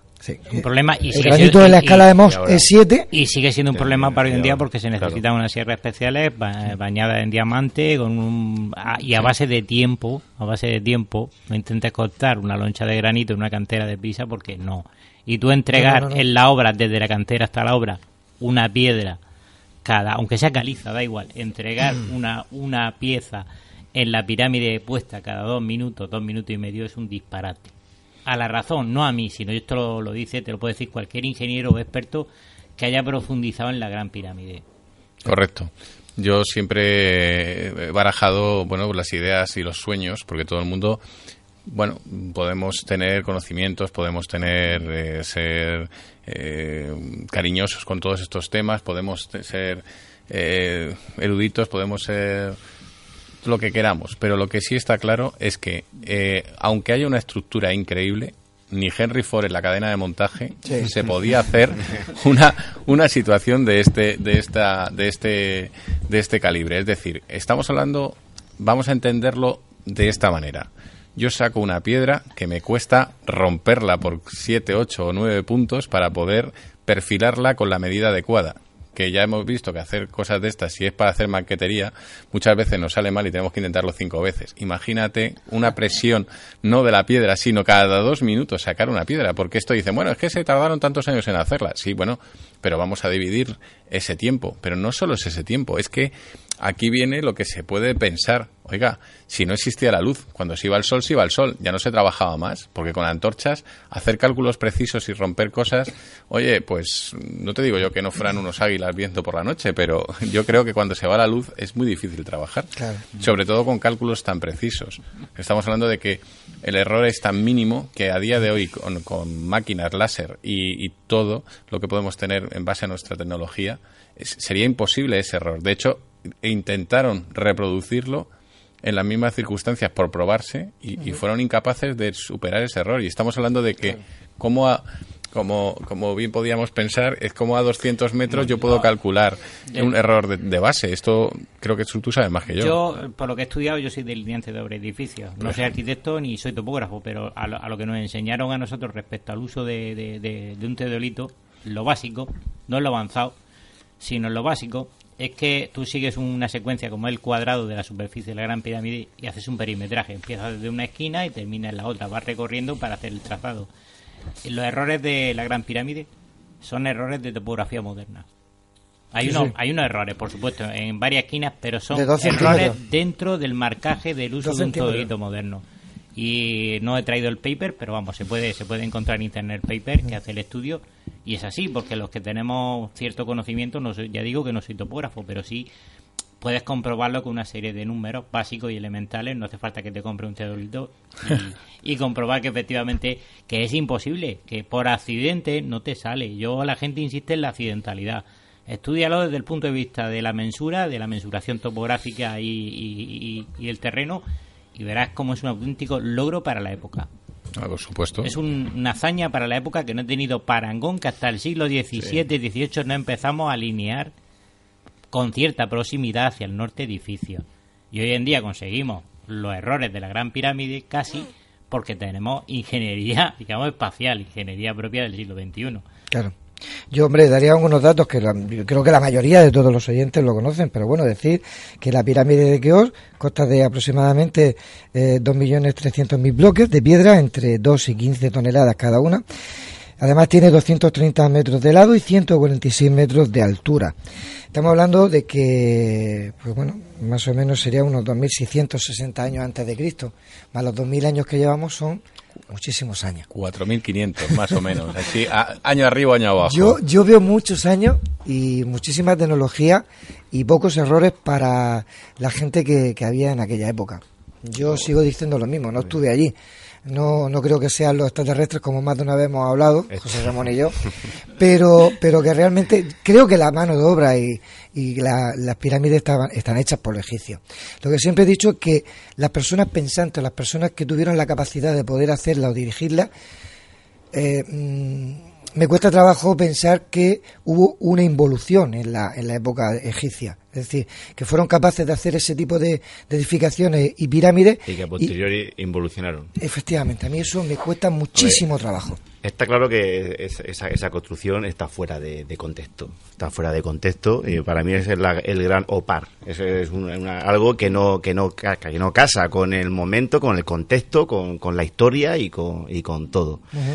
Eh, pero claro, ¿qué es lo que me propones? Es que lo que me propones, eh, lo que me queréis proponer es algo mm, que, es muy difícil de, entender. Yo creo que, bueno, en algún momento existió y hay muchos ejemplos a lo largo y ancho del mundo, en, en, otras, en, otras eh, épocas, con tecnología que parece ser que sería parecida a la construcción de las pirámides. eh, Pero que más o menos. está y tan que, ta- claro. y no, pero que no está, que no, no- que de alguna forma esa, eso se perdió, no está escrito, no hay nada, no hay, pero hay otros ejemplos. Entonces, ¿qué pasó o qué, qué es lo que ha pasado ahí para Claro. que no haya escritos, para que no haya ninguna huella de esa tecnología? Claro. Eh, pero que sí que hayan, pero es que sí que esté ahí, Que esté lo, ahí que, la- lo que se ha construido. Hablamos de Cuzco, hablamos de, De Machu Picchu, de, de- de- Perú, de México, hablamos de, lo que quiera. de- o sea, ¿qué, qué, qué, qué? Pues José Ramón, Hay venga. algo, hay, hay, hay algo que no casa. ¿El qué? Pues eh, vamos a ver, A ver, vamos a ver aquí. Tu opinión, que estás callado. No, estoy callado por- porque estoy diciendo cosas muy interesantes. A- bueno, a- yo- veces, yo, de las ¿eh? cosas- yo no he conseguido aún ver la, la gran pirámide y, y querría verla ante, antes gustaría- de morir, ¿no? me gustaría las cosas contigo. que querría, que querría hacer. Porque intento a veces, a veces he llegado a decir, bueno, voy a intentar imaginármela comparándolo con un edificio, calculando los pisos, cómo sería la masa me suena ya brutal y aún así estoy seguro de que no me imagino ni la décima parte o la centésima parte de lo que sea en la realidad. Claro. Mm, lo que ocurre es que si fuese a Egipto eh, querría ver también más pirámides. Eh, porque, porque claro, lo, mm, lo que nos suele pasar es que hablamos solamente eh, de la pirámide de, Keops o de las pirámides que están allí en Giza. Y parece como si esto hubiese surgido por generación espontánea. Se construyen estas tres pirámides, en un momento determinado ya no se construyen más, y esto ha sido algo que ha salido así. Bueno, hombre, los egipcios llevaban tiempo construyendo cosas. Los egipcios, por su civilización, rendían un culto especial a la muerte y entonces eh, los monumentos funerarios eran de una gran importancia.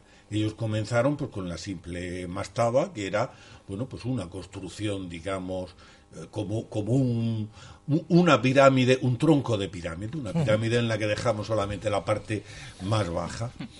Y luego, pues comenzaron a querer hacer eso Elevar. cada vez más alto. Elevar, elevar. A- elevarla. Mi- e hicieron ese las es un estrellas. fenómeno eh, que realmente no se sabe muy bien por qué, pero que es un fenómeno que es general en todo el mundo. Mm. El intentar hacer pirámides, probablemente porque el hacer pirámides y más en sitios llanos es el hacer una montaña, es el subir al cielo. Y, y la forma de hacerlo pues Está es cuando no tienes cuando no tienes además una tecnología como para hacer un edificio, para hacer un rascacielos, pues la única lo único que tienes pues es ir haciendo una pirámide en la que acumulas mucho material. Y ellos eh, comenzaron haciendo eh, pirámides, después de la mastaba hacen pirámides escalonadas. Sí, la famosa. Son famosas, efectivamente, y las van haciendo. Luego llega un momento en el que yo, si me permitís, gasto un momento hablando de lo que casi siempre comento. Lo me he repetido muchas veces en el programa. Hablo del, eh, mm, del faraón Seneferu, que, que fue un hombre que quería hacerse una pirámide y, y- y tuvo muy mala suerte, le costó mucho trabajo, pero fue muy cabezón. Y comenzó por una pirámide que al parecer había dejado su padre, que era una pirámide, una mastaba, que hizo una pirámide escalonada, pero que no le gustó y entonces al final la rechazó. Entonces cogió y se comenzó a construir otra pirámide, pero que es la pirámide que se llama de doble pendiente, porque Mm. se la inició con una, Una pendiente, pero al hacerla aquello comenzó a hundirse y entonces cogieron y le dieron una inclinación muy baja, con lo cual la verdad es que queda muy poco airosa. Y entonces en la tercera hizo la pirámide, la pirámide roja, que ya tiene muy poquita pendiente, se la hizo muy prudente y ya por fin consiguió un sitio para descansar, ¿no? Todo eso antes, ¿no? Todo eso antes. Vale. Lo que quiero decir es que si fueron los extraterrestres, Sí. los fue- aprendieron los extraterrestres a hacer pirámides aquí. Está si bien. fueron los egipcios, pues aprendieron con los extraterrestres o con pero quien después fuera. Pero que fue, pero que fue un proceso de aprendizaje y todo lo que hablemos debemos de ponerlo en ese contexto. La Gran Pirámide seguirá siendo maravillosa y habrá cosas que nos sea difíciles de explicar, Vale. pero no podemos dejar de ponerlo en ese contexto. Claro, tú tienes razón en el proceso evolutivo, porque existe una, gene- una genealogía, eh, hay, hay una, una sucesión, pero de modo vertiginoso, porque pasar de los templos de arcilla, de las mastabas de arcilla, a, a la piedra, pues hay muy poquita, muy poquitas generaciones. Pero es que de repente te encuentras como, como un salto, para que los oyentes me entiendan, el salto tecnológico equivale a que, por decirlo de algún modo muy, muy bestial, eh, comparativamente como si en la época de los árabes no se conociera más allá de la arcilla nada, la utilización, dijeran, bueno, pues los árabes no podemos cortar piedra porque es muy dura, empleamos arcilla. Y nos imaginamos que hoy en día en la actualidad pues estemos construyendo rascacielos. En el siglo XIX y hoy en día rascacielos. Es decir, eh, nosotros tenemos una manera, una manera de evolucionar más lenta. Nos parece que todo es más coherente desde nuestro punto de vista porque evolucionamos más despacio. ¿Esto cómo se extrapola al tema de Egipto? ¿Dónde viene, dónde viene la discusión? La discusión viene cuando tú lees textos egipcios. Por ejemplo, lees el papiro Huescat y está considerado como literatura fantástica porque no tiene coherencia ni lógica. Es decir, hay un momento en el papiro Huesca que algunos, interpreta, eh, han interpretado su conveniencia otra cosa, pero la, interpretación correcta es que en el papiro Huesca el faraón Keops manda a uno de sus hijos a buscar a un sacerdote, a un mago de Tefor, que le encarga que busque algo que necesita, y esto está escrito en egipcio, que son dos barras diagonales, que significa no podemos nombrar o desconocemos qué ese objeto que manda a buscar a través de un viaje que lo manda precisamente a Saqqara, donde precisamente estaba el padre de Keo enterrado. Es decir, hay una serie de teorías y explicaciones que no vamos a lograr tan fácilmente explicar si no agarramos a la literatura egipcia. Paco, vamos directamente a, a ver cómo se hicieron las pirámides. ¿Lo sabéis? No, no, no, yo. No, No, no, no. Yo, lo va a develar esta noche. no, no, no. Yo lo que, lo que quiero es que vayamos directamente a Siria. Vamos a ver. Es que has dicho antes que hay una evolución. Pero antes de esa eh, evolución de hacer pirámides, después resulta que se le ha olvidado a todos hacer pirámides. No, siguieron, No, no, no, no, Como las tres, no. si- siguieron haciendo pirámides, como las siguieron tres, haciendo pirámides más pequeñas. Y ya que me preguntas, y sí diría, habría, habría que ponerlo todo en, el, en los contextos, incluso, incluso económicos, lo- incluso económicos Vale. en los que se produce. O sea, la gran pirámide, no sabemos exactamente cuál es su misión, pero probablemente fuesen unas misiones de prestigio, puede ser incluso el dar un Porque trabajo faraones no se encontraron dentro. Puede ser, quiero decirte, puede, puede tener varias. Y en un momento, los grandes recursos que se han necesitado emplear ahí, es posible que una civilización pues pase a otras cuestiones Claro. que, le, que le interesan Claro. más y deja y deja de hacerlas. Incluso lo que se pasa es enterramientos semiclandestinos. Bueno, yo es que aquí, perdona, pero es que discrepo todo. O sea, que Discrepa, discrepa, discrepo todo. O sea, eso no quita que, que yo no, no, no, te- no creo tener la razón de, de todo, ¿no? Pero bueno, alguna idea tengo. Entonces, mira, eh, hay tres cosas que hay que tener muy importante que están relacionadas y, si no las ponemos en orden, pues podemos debatir más cosas. La primera es que eh, mm, las pirámides se hacen por una por una por una mm, idea eh, religiosa de eternidad es decir en el Egipto lo primero que se plantea es que el planta bueno la, la idea principal es que le, continuar los faraones quieren continuar con la vida eterna así como todos aquellos que crean en que crean en esa, esa parte que se supone que está en el cielo, ¿no? Obviamente todas las religiones basamos eh, a nuestro dios o dioses en el cielo. Entonces, claro, lo que es increíble es que, eh, bueno, en, en la parte egipcia, que es mucho anterior a, a nuestras religiones y, y demás, incluso a la propia Biblia, pero también es verdad que aquí se juntan muchos temas que además coinciden en ello, ¿no? Entonces nos encontramos con dos cosas. La primera es que el planteamiento que, que se hace es, primero, que estos se hacen monumentos en vida del faraón para su entierro, no como en las religiones actuales. En las religiones actuales se hacen monumentos a los ya fallecidos. ¿no? Entonces esto es por, por un lado. Y por otro lado, eh, se hace con una idea muy clara y es, primero, eh, eh, pasar de este mundo al, al- a ese mundo mejor con la idea de la resurrección. No solo es eso, pero es que esta resurrección se basa simplemente en pasar al cielo. Es decir, no vamos a la tierra, no vamos a otro sitio, no vamos a un mundo diferente, no. La ascensión al cielo, que es básicamente la religión católica también se basa en eso. O sea que, y, viene un poquito después, ¿vale? Entonces, claro, eso, ¿qué pasa? Que tiene un sistema. Tiene un sistema eh, basado bueno pues eh, en, en- en una serie de, de orientaciones de esa pirámide tiene una serie de acercaciones tiene eh, bueno una todo está basado en, en, básicamente en la doctrina heliopolitana, que eso es una palabra tela, que está basada en la creación de los egipcios. Los egipcios creían que había un famoso Nun, ¿no? ¿Me equivoco? Nun, era un Nun. Y esto estaba basado en que no existía nada, la no existencia. Entonces, en la base de la no existencia, dicen que existe algo y de pronto se hace una llamada la colina eh, primordial, la colina primordial. Y entonces esto es el equivalente a nosotros, científicamente hablando, del Big Bang. Así de sencillo, desde la nada. Pero ¿quién crea esa nada?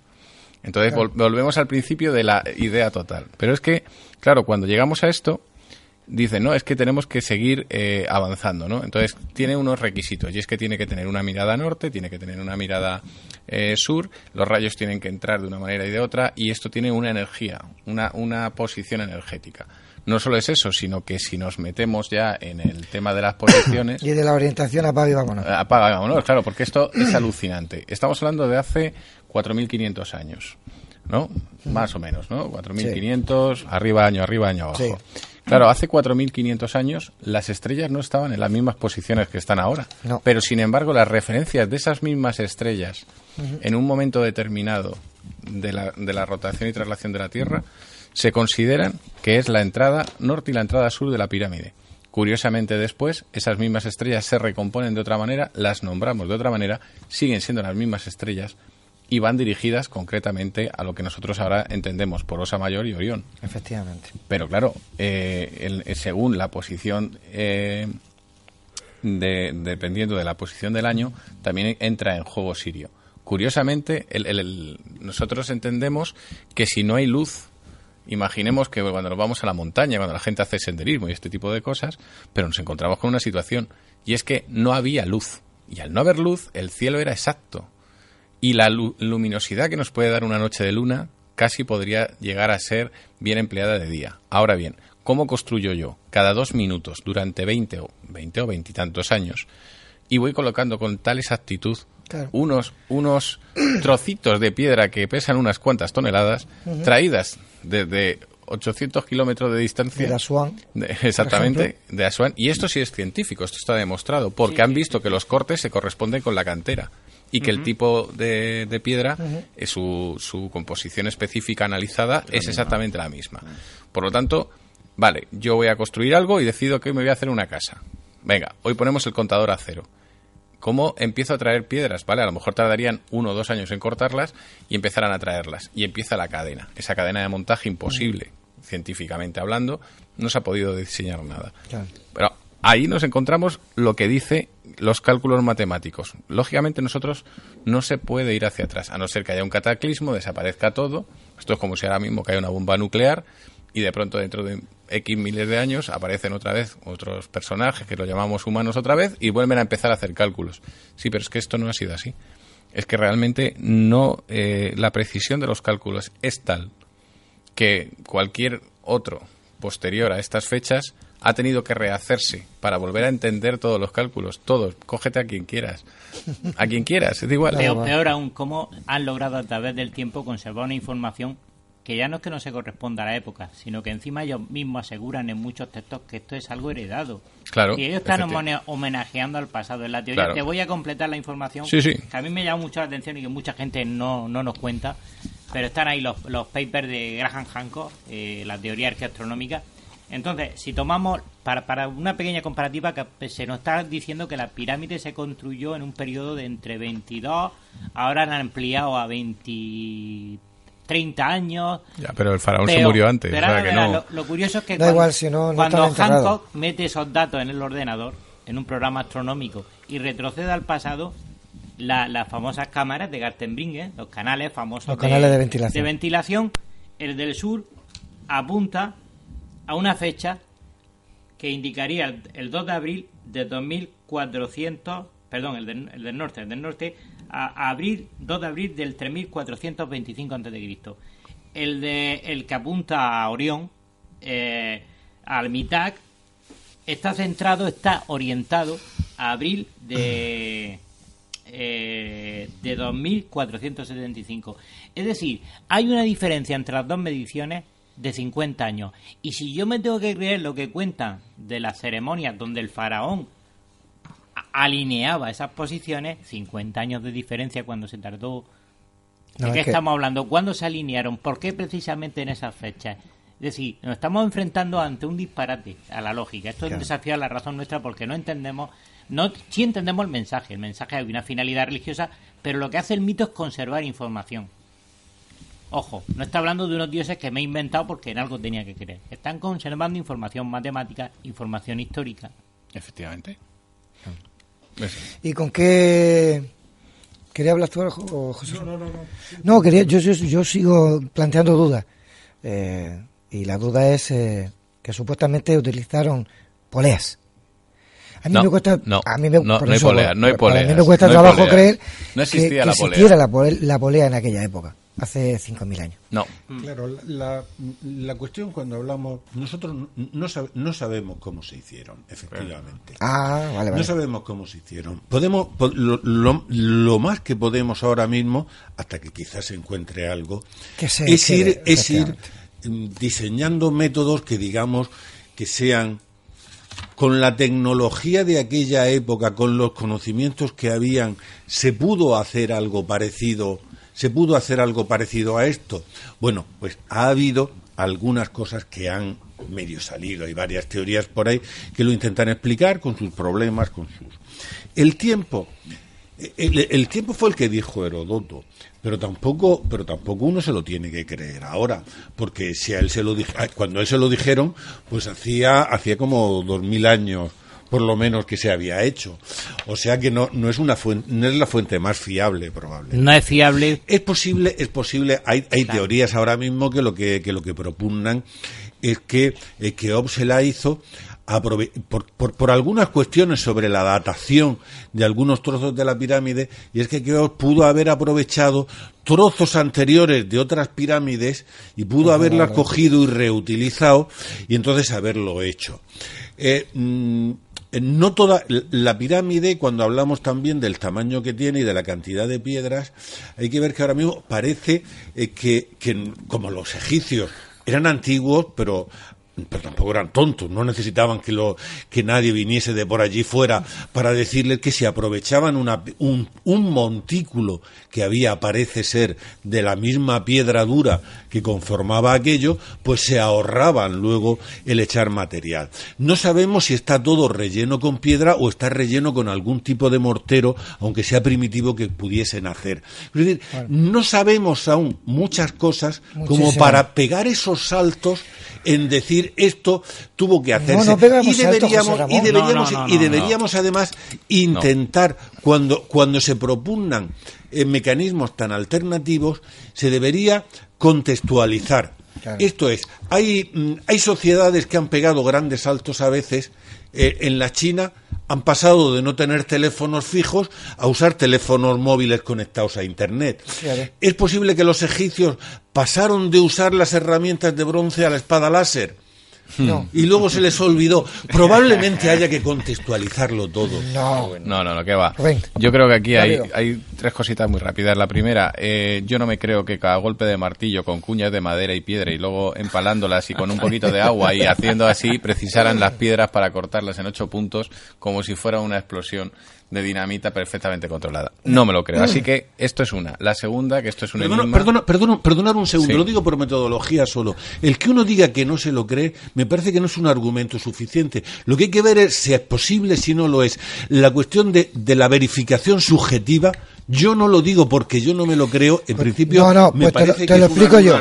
No, no, te lo voy a explicar yo muy rápido. El que no te creas una cosa es pues cuando investigas y te das cuenta que en el año 2018, para cortar una piedra de dos metros por dos metros de mármol, necesitas con una disco de punta de diamante media jornada. Claro, pero, pero Entonces, no, me que cuadra yo, que yo, que yo no digo esto no es de las pirámides porque no me lo creo. Ah, no, no, yo no, utilizo eso, No, pero hay, hay, hay, hay una cosa que, que quiero puntualizar muy rápida, antes de que acabemos. Primero, el principio de la navaja de Ocan no sirve aquí. Eh, puede explicar el por qué yo pillo un resfriado, porque me ataca un virus, etcétera, pero procesos complejos como el de la construcción de la, de la, de la, de, la meseta de Guisa no se explica por el principio de la navaja de Ocán. Segundo, muy importante, si tenemos en cuenta y pensamos con la lógica racional... ¿por qué, no? porque no explica un proceso simple, explica, explica un proceso hipercomplejo, involucra durante 150 años a cinco faraones de los cuales no nos explicamos cómo la madre de ellos duró 100 años y tuvo hijo, esposo, hijo y nieto. Eh, no se explica cómo, cómo dinamizar, y yo no lo digo, ¿eh? lo dicen ingenieros y arquitectos. No encuentran ¿Dicen, la... ¿Dicen ingenieros que la señora esa duró 100 años? No, lo dicen, lo, lo dicen los antiguos egipcios, pero lo que te dice un ingeniero es que racionalizar durante ese tiempo mano de obra moviéndose con aquellos medios allí resulta mm, no absurdo, pero sí resulta un verdadero eh, eh, disparate porque todavía ninguna hipótesis ha concluido en teoría que confirme cómo se hicieron las maniobras de levantamiento y aquí de la te, Y aquí te dejo yo una cosa. Eh, ellos no, no, conocían el hierro y, sin embargo, cuando la ascensión del, del faraón habla de un trono de hierro. Y no solo es eso, sino que aquello que se encontró tanto en Tutankamón como en otras pirámides, hablamos de hierro. ¿De dónde viene ese hierro? Ese hierro viene, es puro en un 90-95%, eh, porque viene del espacio, de los meteoritos. Y los egipcios, cada vez que veían caer un, lo que llamamos, ay, mira, una estrella fugaz, no, no, lo recogían y lo perfilaban. Y eso sí que hay que calcularlo. y estábamos hablando de la edad de cobre. Ya, pero con la suficiente eh, caída de meteoritos para poder cortar todo el material que hay en las pirámides? Pues ya empezamos con otra conversación para otro programa. No, no, es que esto, se queda para un segundo, ¿eh? Pues cuando queráis. No me quiero, no me quiero, Pero ya empezamos, empezamos en ese punto, ¿no? No, empezamos precisamente... Eh, y ahí sí que... veo que hay ahí algo que viene del cielo.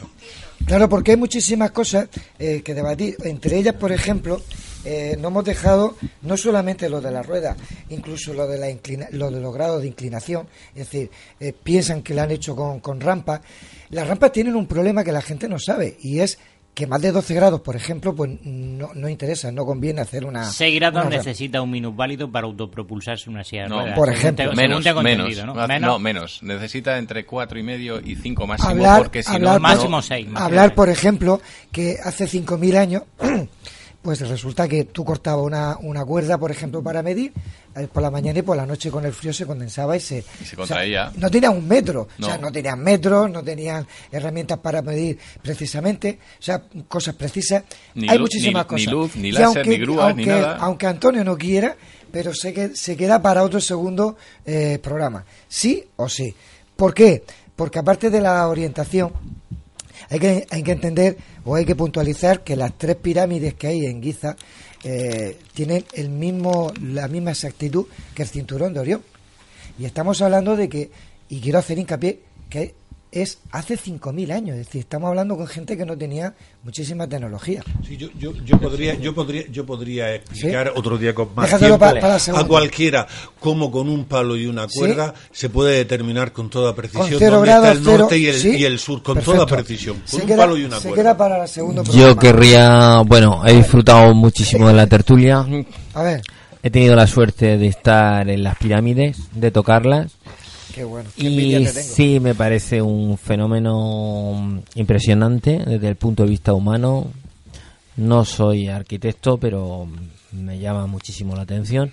Y lo único que puedo decir es que me he disfrutado muchísimo la tertulia y que yo creo que es un tema que interesa tanto estudiarlo desde el punto de vista científico y quizá, quizá pues como dice José Ramón, el día de mañana se sabrá la explicación, pero a mí lo que he leído, lo que he estudiado de momento, hay cosas que no cuadran. Obviamente el día de mañana probablemente se sepa, o no. O como diría el profesor Pertierra, amigo nuestro, existe lo inexplicado, pero no lo inexplicable. Así que con eso nos quedamos. José Antonio, dale que nos vamos. Pues mira, toda la información del programa la podéis seguir por nuestro Facebook, Nemesis Radio, por Twitter, arroba Nemesis Radio 1. Tenemos un email, nemesisradio arroba canalmurcia.com, tanto en el Facebook como en el Twitter como en el correo electrónico. Podéis dejarnos vuestros mensajes con cualquier cosa que queráis contarnos.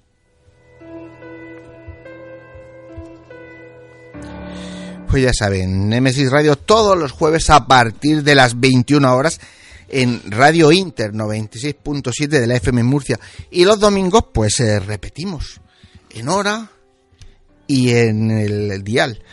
Eh, por internet, ya saben, a través de la web www.lainter968.es.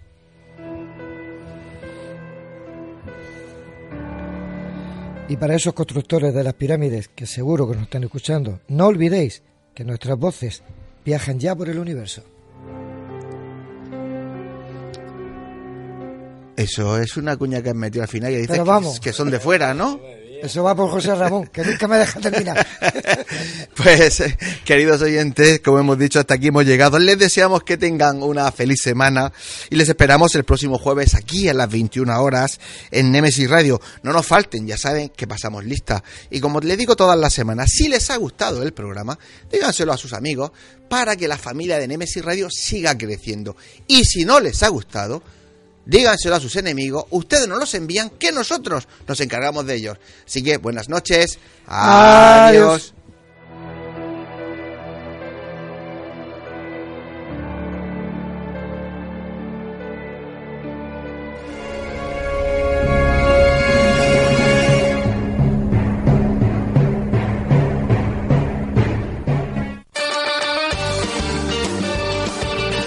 Si vienes, la meseguera se siente. La meseguera se disfruta. Restaurante y hotel La Meseguera. Por tradición y calidad, no te la puedes perder. Para reservas, al teléfono 968 840352.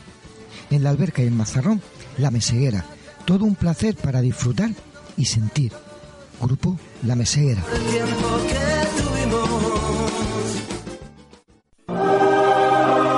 Fotos Orión. Hay momentos importantes en tu vida que no puedes dejar pasar. Inmortaliza tu evento en fotografía y vídeo con Fotos Orión. Porque las cosas especiales solo ocurren una vez. Fotos Orión. Profesionalidad y confianza. Calle La Gloria, número 32, frente a Antiguo Tornel, La Alberca, Murcia. Teléfono 868 94 30 13. Te proponemos el plan perfecto para esta noche. Una cena en restaurante Llaveo donde disfrutar de su cocina tradicional pero innovadora. Y para continuar la velada con tus copas, Café Lounge Kaizen. La combinación perfecta la tienes en restaurante Llaveo y Café Lounge Kaizen. Llaveo en Plaza del Casino y Kaizen en Calle Mayor 30, La Alberca. Te esperamos.